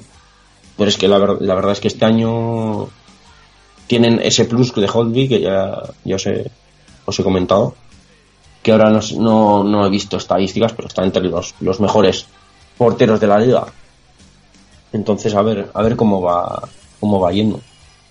El problema de, de esto es que eso, la, la división es muy dura y les puede pasar factura a todos los equipos eh, el haber estado en ella. Sí, porque por ejemplo de la, la otra división, eh, la Atlántica, todavía no hay ninguno de los equipos clasificados. Sí, eso es. Montreal es, tienen, por ejemplo, más puntos que, que los... Que lo, ah, no, no tiene más puntos, no, tienen no, 90. ahora mismo. Los Rangers tienen 97. Sí, pero los Pero es Rangers que, a ver, de los... Por, o sea, cada, por cada división van tres directos y luego van dos Eso es, hay wildcard, que la wildcard es eso, entre... de las dos divisiones. Sí, de, de, o sea, New York Rangers entró, pero como wildcard, porque los tres de, de esto, bueno, todavía, a ver, todavía no está, pero en principio son los wildcard, o sea, es el, cuarto equipo que está clasificado. Entonces, eh, hay que decir, por ejemplo, mira, de la conferencia, lógicamente son los cuatro mejores equipos, pero es que de la liga, por ejemplo, solo, o sea, son cuatro de los cinco mejores, de los cinco equipos que más puntos tienen. Solo tiene Chicago, tiene 103 puntos, que tiene, tiene los mismos que Pittsburgh, y luego son los Rangers los quintos. O sea, están los cuatro entre los cinco mejores equipos de la liga ahora mismo. O sea, es la muerte, la, la metropolitana. Entonces, eso les puede pasar mucha factura porque se han enfrentado muchas veces entre ellos. Entonces, eh, eso, y, y Washington, pues ahí está. Pero ya digo, es que es eso, es- son sensaciones, que no. Que Washington nunca, no, no- no me ha transmitido, nunca. Y ¿Tú cómo los ves a, Wa- a Washington? Porque es que yo a Washington he visto súper, bueno, este año he visto muy poco en general. Eh, no sé si las has visto más tú, porque ya te digo. Sí, bueno, yo los he visto unas cuantas veces y sí. eh, a ver, prometen mucho y. Y cualquiera sabe, sí que podría ser este su año, pero también quisiera verlos ya met- metidos ya en faena. Mm. Porque ya no es lo mismo la temporada regular que el playoff. Sí. Y podemos hablar de Columbus. Es que con Washington, me pasa al revés con, con Washington. De Columbus me fío mucho, no sé por qué. Yo mira, yo el, el otro día vi el, el otro día vi el, el Columbus Washington y fue un fue un, fue un buen gran partido de porteros. Sí, no, Porque, hombre, Holtby porque y- mira, tanto Bob, Bobrovsky, ¿no? lo está petando de tal forma que están pidiendo el Hart Trophy, que es el MVP de la NHL para él. Sí, por eso, el, el MVP general, porque el portero es el vecina, ¿no? Si no me equivoco. Pero están El pidiendo... portero dos está el vecina, que creo que es por votación, y otro que es... Hay, hay uno que es por Sí, bueno, votación pero de el, los el oficial del, mejor, del mejor portero es, que era es por... el vecino. En plan así el Zamora. El Sí, que se lleva. en los goles. Pero el vecina es por, por, Por sí es por mérito, o sea, no por, no por esto. Sí, no, pero el Hart, hostia, que lo están pidiendo. eh, es un equipo súper sólido defensivamente. eh, Columbus siempre han tenido como la ídola de siempre de equipo pequeño, pero, pero siempre han construido de, de- de atrás hacia adelante y eso con Bobrovsky petándola y, Y la defensa son les meten muy pocos goles. Tienen buena gente Ahora, en ataque. a tienen, ver. tienen a Sad, tienen a, a Neil. Sí, sí, no, tienen- lógicamente tienen gente en ataque. A ver si ponen, a ver si vienen por aquí los goles y tal. Goles a favor. Por ejemplo, 235. Por ejemplo, tienen menos incluso que los Rangers. Pero claro, es que 172 goles en contra son los que menos de toda la... No, perdón, menos Washington. Washington. Son los que menos goles reciben de toda la conferencia. ¿Quién lo diría? Menos Washington, que Washington normalmente no suele brillar por la defensa. Lo que pasa es que, claro, Holtby como está, pues imagínate que pocos digo, el partido este del que vi el otro día ganó Washington en los, en el- los penaltis. Sí. Que por cierto, ya hablaremos luego, no sé si lo hemos puesto, pero ya hablaremos del, del formato de que se ha cambiado este año, el formato de, de- de la prórroga. Que es, buah, encima, encima lo- luego, luego, ah, ahora sí me he acordado, que el, el incidente este que hubo en la prórroga, que luego lo haremos. Venga. Así que bueno, lo dejamos y para. Eh, ¿Ves a Pittsburgh? Chicago, ¿no? ¿Ves, a Pittsburgh va- capaz de repetir? Chicago ya hablaremos luego, eso es. ¿Ves a Pittsburgh capaz de repetir anillo? Es que Pittsburgh, por ejemplo, es que es, es que es la hostia. Eh, el año pasado dije, joder, este año, ya, ya verás, como este año pa- están pasando desapercibidos, fijo que encima, pum, ganan el anillo. Pues toma. Entonces no sabes qué es mejor. eh, sí, no sé. Me pasa más con. Estoy más con, con Columbus que con, con Washington. Eh, les veo más sólidos, sí, sin duda no sé, no, no por nada en especial, pero se les ve en general veo al equipo muy bien. O sea, no no no Crosby, Cro- Crosby que está en modo Dios, hay que decirlo, ¿eh? porque este año no sé ni cuántos goles lleva, pero es mejor no saberlo para no tirarse de los pelos. Eh, Ahora mismo te voy a decir que, que el- creo que el primero en goles, no sé si es Ovechkin o ahora mismo no sé quién es, y sé que por el segundo y tercero van muy igualados. Ovechkin y- Crosby- y, Ma- Crosby y y Matt Kane. David. Crosby y Kane. Van Kane. segundos Y McDavid también andará por ahí, ¿no? Supongo, con McDavid. No, no lo he mirado eso. Eh, stats, voy a poner stats. no, no, no, lo de. Edmonton lo has hecho tú y esa parte no lo he mirado. Sí, sí, no. eh, puntos está primero con Normal David. Yo te digo, goles. yo digo sí. goles, yo digo goles. Eh, Crosby. Eh, a ver. Goles, bueno, el primero puntos. no sé si será Ovechkin, seguramente. Mira, primero Crosby está con 42 goles. ¿En goles? ¿Seguro? Sí, sí, sí. No me lo estoy mirando ahora mismo. Ah, vale. ¿Quién va a ser? Segundo, Marchand tercero, Tarasenko cuarto, Matthews no. Patrick Kane, Pacioretty, Cam Atkinson, Patrick Lane, Malkin, Oves- Ovechkin está el undécimo, con 33 goles. Pero es que en puntos, Va a ser, él ha marcado poco. sí, sí, no, pero es que Conor McDavid está primero en puntos. O sea, es que es un animal, lleva 89 puntos.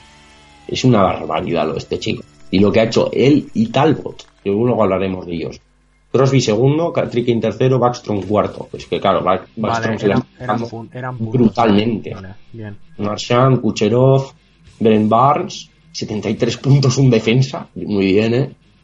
Todo, todo muy correcto. O sea, cosillas de esas. Sí, desde luego. Encima, eh, ahora que he visto Backstrom, que llevas 82 puntos, pues ya te puedes imaginar eso. Y tener a Holt bien en la portería, pues fácil, eres el mejor equipo de la liga. Teniendo a, a Ovechkin. A ver. Eh, Vamos a ir avanzando. Vamos con Pittsburgh, ya estaba, pero vamos. Pittsburgh, sí. A ver. Pittsburgh, eso. eh, está más solidete, yo creo que, que tiene cosillas. Sí, a ver, Pero, yo cuando les he visto es un equipo que, que no deja no deja lugar a dudas. Pero Sí, además ha habido, ha habido transición en la portería porque ya Flurry está chocheando un poquito. me sorprendió que no lo traspasaran en- a primeros de marzo. Sí, al final lo traspasaron. No, es no, que me sorprendió que no lo traspasaran. no lo traspasaran ya. No, no, no. Yo lo cogí en la. Digo, qué raro que esté Flurry en la fantasy suelto. Me cogí, pero digo, claro, ¿qué cojones? ¿Cómo va a estar? ¿Sabes? No, la verdad es que ya se le ha pasado el, el arroz. Y ahora el chico este que ha. Eh, porteros, a ver si, a ver si sale. El de- porque es que no le, no le conozco a. me acuerdo, o sea, pero no recuerdo el nombre ahora del portero que. El de. El de Pittsburgh. Pi, pi, pi, pi, pi. Matt Murray. 28 victorias, más o menos. Pero no, eh, Fleury ya. Yo le he visto algún esto y no.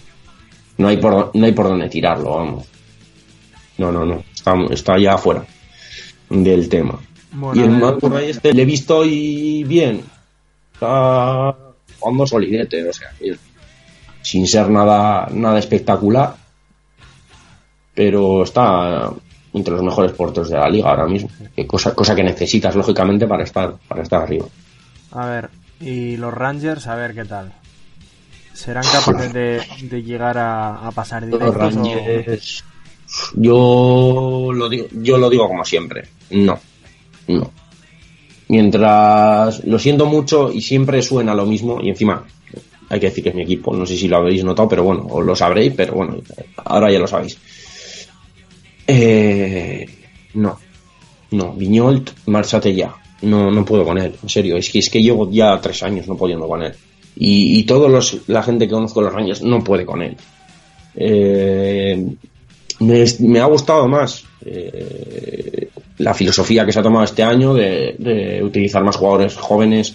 Se ha dado a, a Grabner, a Skate, eh, se le ha dado posibilidad a, hay un montón de gente eh, nueva, pero no me gusta la filosofía del equipo, eh, no se le saca el potencial a los jugadores, no, no salen los partidos, se hace el ridículo en demasiadas ocasiones, no me gusta. Y encima es que estamos, hemos tenido la, la lesión de Lanquist en, los tubos, eh, Ranta lo ha estado haciendo bien, pero claro, quizá lo estaba haciendo demasiado bien y se ha quedado una em- especie de controversia y lo único que ha traído es mal rollo. Por mucho que digan que, ah, no, sí, no, lo llevamos bien, pero no se lleva tan bien, porque, o sea, eh, Lundqvist, que es el rey de Nueva York, eh, ahora viene un tío que más o menos hace su rendimiento y no sienta bien. Entonces, es que al final son mucho- muchos rollos. No es malo, porque ojalá, ¿quién diría? Bendito problema que tengas dos porteros que te rindan bien y que puedan. Porque al final hay que hacer rotación, no siempre juega el mismo. A Ranta lo, a Ranta lo traspasamos nosotros a. o sea, que yo soy de Chicago, por si alguien no lo sabe. Lo Sí. traspasamos nosotros a, a Nueva York por lo mismo.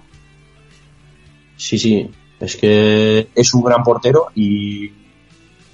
Y si Lanquist pega el bajón, yo creo que le podríamos mantener. Pero claro, es que crea mucha tensión. Pero mira, yo, es un, yo buen, ahora- un yo- buen segundo portero y crea una tensión. yo este verano, si fuese, Que no mola. si fuese Nueva York, traspasaría.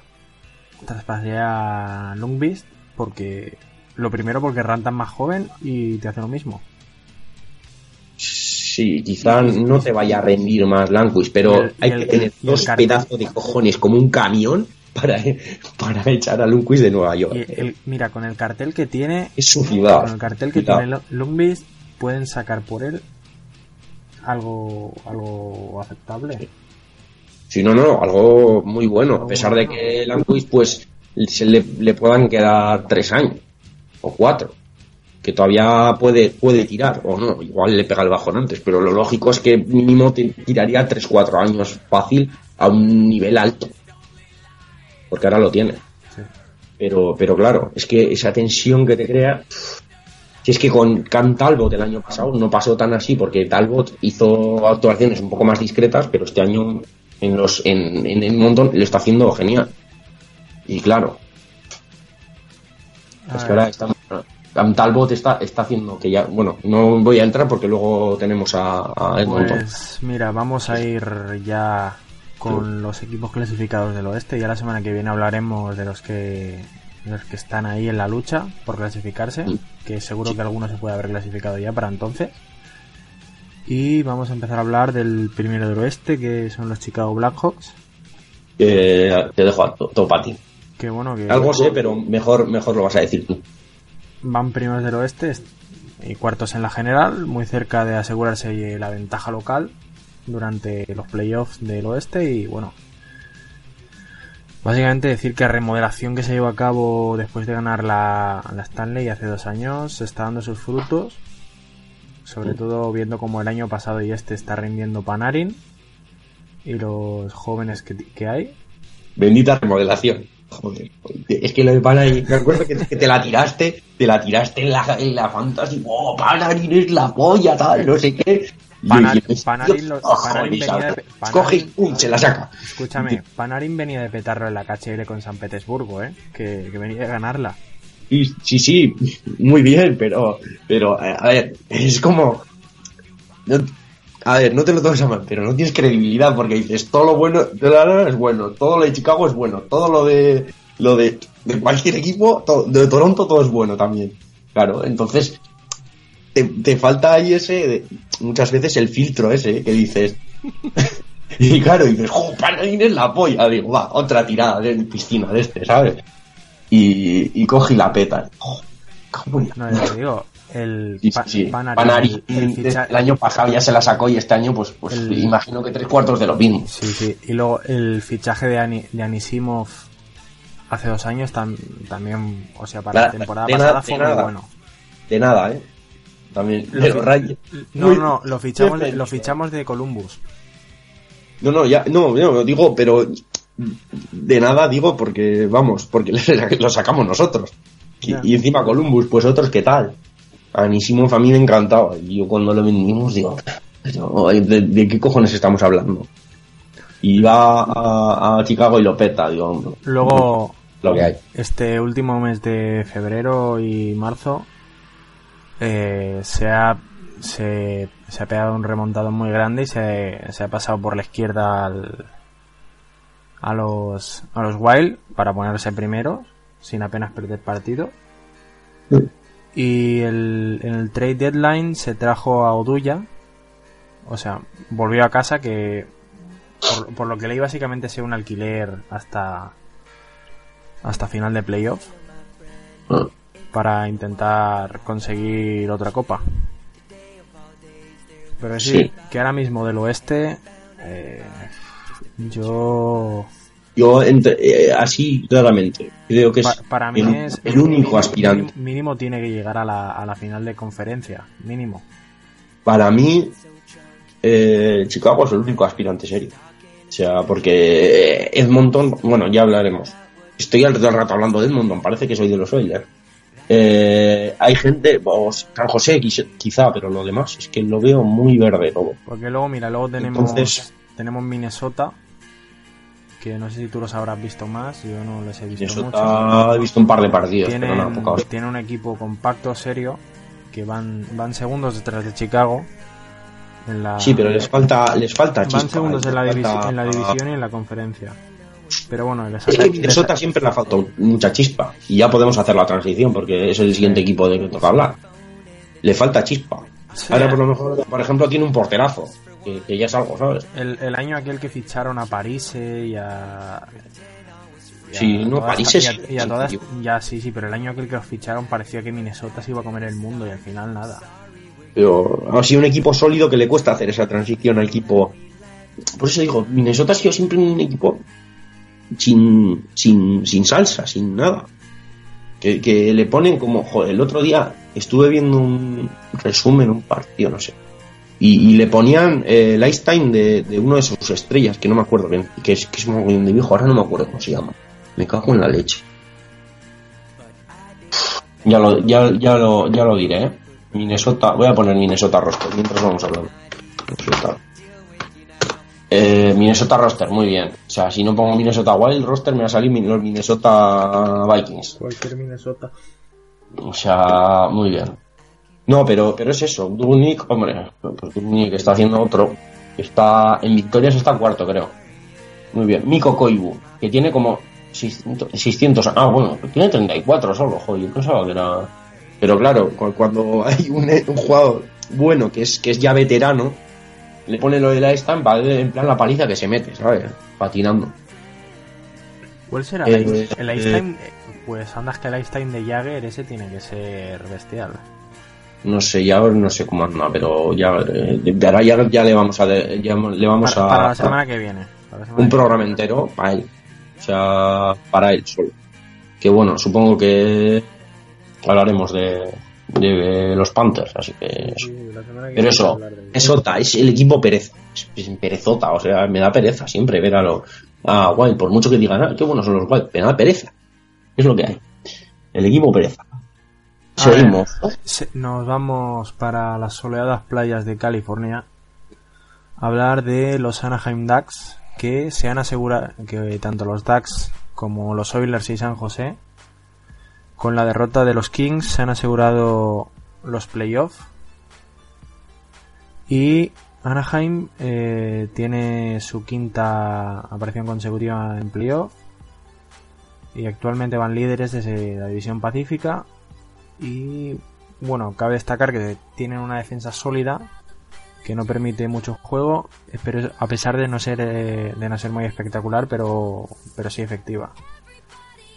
Otra de las claves fue el fichaje en el en el límite de traspasos de Patrick Gibbs, que que, ha desarrollado buena química con, con el capitán Getzlav en ataque y bueno, ya solo existe la duda de ver si serán los Ducks que hace dos a- como hace dos años llegaron a, a final de conferencia jun- contra Chicago o los mismos del año pasado que se los cargó Nashville en, en primera ronda.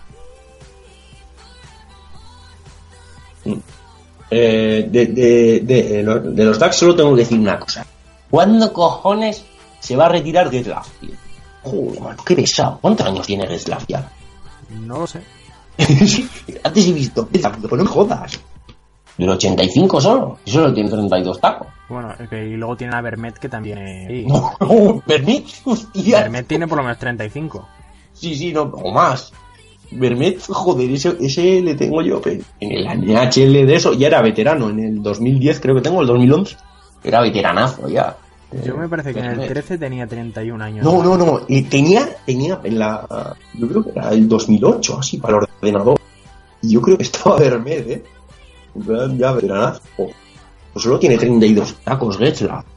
Me he quedado, digo, joder, Mira ver- mira a ver cuánto mierda, tiene, mira ver si es cuánto- dos años mayor que yo, ¿sabes? Mira a ver- Solo. Del 82, no tiene 36. Mira, me he quedado, me he quedado cerca de uno. Yo he dicho que tenía 35, 35, 35, 20 de julio, 34 para 35. No, tampoco es. Pues eso, hoy es mayor. Anaheim, Eh, ¿qué opinas de Anaheim? De Anaheim, muchas cosas. Nada bueno. Que la camiseta, no, joder, la camiseta que me he pillado del este, muy chula, ¿eh? La del este. Joder, brutal. Encima me la he puesto hoy. Me la acabo de quitar. Eh, que es de la época de cuando salieron. No, no, de la peli. No, no es de esa época. Porque los colores son los de ahora. Los colores son los de antes. Los colores son los de ahora. Los de antes. Los de Los antes. de ahora, ahora eres la de rara esa que es negro y no sé qué. Pero Melón, que los colores son los que tienen ahora. El ¿Qué logo es el de antes, ¿Han pero los vuelto a rescatar la, la camiseta vieja? Sí, No jodas. de vez en cuando lo hacen, sí. Nah, bueno, de vez en cuando jugaré con ella, pero uno. Venga, va, vamos La para peli. Vamos para. Vamos adelante. No, pero. Eh, sí, es que los Ducks es eso. Pues, que. ¿De, de cuántos años tienen estos? Equipo veterano. Pues sí, en, en playoff. Pero luego yo creo que les falta un poquito de chispa. Al final, que hay que eh, mover un poco el, el árbol. Que no, no es. Siempre sido un equipo intermedio. Que sí que no. Y nunca les ha valido con lo que esto. Y han sido siempre demasiado conservadores, en mi opinión. Entonces, pues van a estar ahí, pero, pero no tiene pinta que podrán dar un sustito, pero no a priori en playoff para mí no tienen, no tienen opción. A ver, pues ahora vamos a seguir con San José, que están segundos en el Pacífico, eh, a, a pocos puntos de, de Anaheim, y destacar que Brent Barnes, su defensa, eh, ha anotado 28 goles y ha, y ha establecido un récord en la franquicia. Correcto, tiene 28 goles y 45 asistencias. Y una defensa. Es que es una pasada. Y está el octavo en puntos en la liga. Y bueno, de todos, no de los, no de los defensas, de todos. decir que este equipo es, el actual subcampeón de la, de la liga y, y que la idea es esa, intentar a ver si este año son capaces de ganarla. que también tiene una plantilla muy veterana. Sí, sí, la verdad es que están en lo mismo. Siempre, nunca han acabado de esto. El año, bueno, nunca han acabado. El año pasado se clasificaron para la Stanley Cup, bajo la tontería. Luego, le, les barrieron un poquitito, pero, pero no, sí, siempre. Y los Sharks siempre han estado ahí. Lo que pasa que luego les entraba la pájara en, en mayo. Abril-mayo siempre entra la pájara. Pero tienen un equipazo y da gusto verlo. Encima juegan de memoria porque son los mismos cuatro de siempre. Eh, supongo que seguirá Thor, Thornton, Thornton, eh, Pavelski y toda esta- peña. todo, todo lo mismo de siempre. Encima con la aportación de Barnes, es que vamos, es, es- es lo mismo de siempre, pero bueno, o sea, los Sharks merece la pena verlos. De hecho, me he bajado, antes he visto, me he bajado que partido Rangers contra Sharks, me lo veré porque tiene, tiene pintaza. Porque los Sharks molan. lo que pasa que el, problema que tienen es eso, que, que parece que nunca van a rematar. Pero bueno, yo creo que, que están, este año yo creo que están en la pelea sí, y con, y con el con el último cuponazo que van a meter los veteranos podrían hacerlo perfectamente tienen la capacidad de y otra cosa es que ya sabemos cómo son que, que en One and Done creo que superan incluso a Peyton Manning Pues a ver, y ahora vamos al último equipo clasificado que son los Edmonton Oilers, el único equipo canadiense actualmente clasificado. Eh, sí, el único canadiense, sí. viva viva Canadá y su puta madre y los odio yo no se ha notado que, que siempre metía la puya de siempre metía el, el piquito ahí de- con los Oilers no la hostia. la llegada de Talbot Conor McDavid que es la hostia y luego el he visto aquí he puesto Leon Draisaitl un center que, no le conozco lógicamente porque claro con, con, esta pronunciación que lleva el pavo 77 puntos. Claro, que es center, claro, si es center y Conor McDavid también es center, digo, encima son dos, dos porque hay veces que yo que sé, solo porque tú metas goles, yo, yo soy center y tú eres right wing, y como nos damos asistencias entre nosotros, pues sacamos unos numerazos del 15. Pero no, claro, es que juegan en líneas diferentes y el pavo está sacando asistencias como, claro, así va Edmonton, que es que tienen, o sea, eh, tienen un equipo muy completo, muy, están, están sacando un rendimiento que te cagas y, y el problema es que la novatada tienen gente inexperta que, que eso que no tiene pinta de que vaya este año a ser la hostia pero Yo, para mí, Sí. para mí son igual, igual que igual que Toronto. Que este año Sí, no, no, pagarán Toronto. la novatada por, por la juventud. Ojo, Toronto, otra, que ya hablaremos de Toronto, porque todavía no se han clasificado, pero la semana que viene tenemos pendiente Toronto y tenemos pendiente Muchas Florida cosas. y cosas de esas, que cuidadito también. Y a ver, vamos a ir al, vamos a ir a, a lo último de hoy, que es comentar que, que el portero de, de los Hurricanes de Carolina, Eddie Lack, ha salido del hospital después de un golpe que le dio a Zanasiu, jugador de, de los, De Red Wings en la, en la prórroga.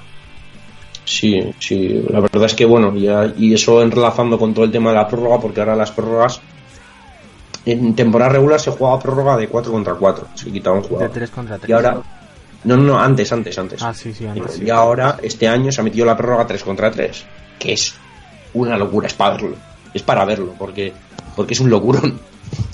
No, es Y- para verlo. Es, es para que acabe antes el partido, para que haya un gol de alguna forma. Sí, sí, no, Para- hay para- así, eh, muchas veces va a penaltis, ¿eh? O sea, cuidadito. Pero es para, es para evitar que vayan a penaltis. Si de cada 10 iban iban 5 a penaltis, ahora te, irá, te irán 3. Y es, es muy. Encima, encima van a lo loco. Dice, ¿qué cojones? Tres, digo, dos al ataque. En vez de dejar dos defensas y uno para arriba, no, no, no. O sea, es, es, es eso, es un ida y vuelta. Es súper espectacular porque les ves patinando a muerte ahí para. Y, el, y la, jugada esta, que, que si os interesa, la podéis buscar eh, con Eddie Lai. Eh, eso, que le, le metieron un golpazo en toda la cabeza. porque va patinando hacia él, le esquiva, pero, pero la, hostia- le esquiva me refiero con el, con la, con el pack y le mete, me le mete el gol, que el gol vale, porque no le hace interferencia, pero se come una hostia como un pepino. Y, y nada, que está bien que haya salido de la, ya del hospital, porque el golpe da, al verlo no, pero luego, luego te das cuenta y, y piensas y, y, y es que le va con toda, con toda la fuerza, le pega en el casco. Sí. Que al final el casco es para, es para quitar los golpecillos, de- bueno, los golpecillos, y te pega con el, con el paquete amortiguo. El, cas- el casco del portero básicamente es para, para eso. Llevan casco como, como antiguamente se llevaba una máscara, es solo para evitar el golpe de la pastilla. Sí, que al final, que si te meten en la cara también te la comes, ¿eh? Pero bueno, amortigua un poquito. Bueno, que siempre está bien. Pues bueno, eh, hasta aquí, hasta aquí la, la sección de hockey de esta semana. Ya la semana que viene le daremos caña a los otros equipos que están ahí en la lucha. Y Correcto. bueno, eh, hasta la próxima semana. Venga.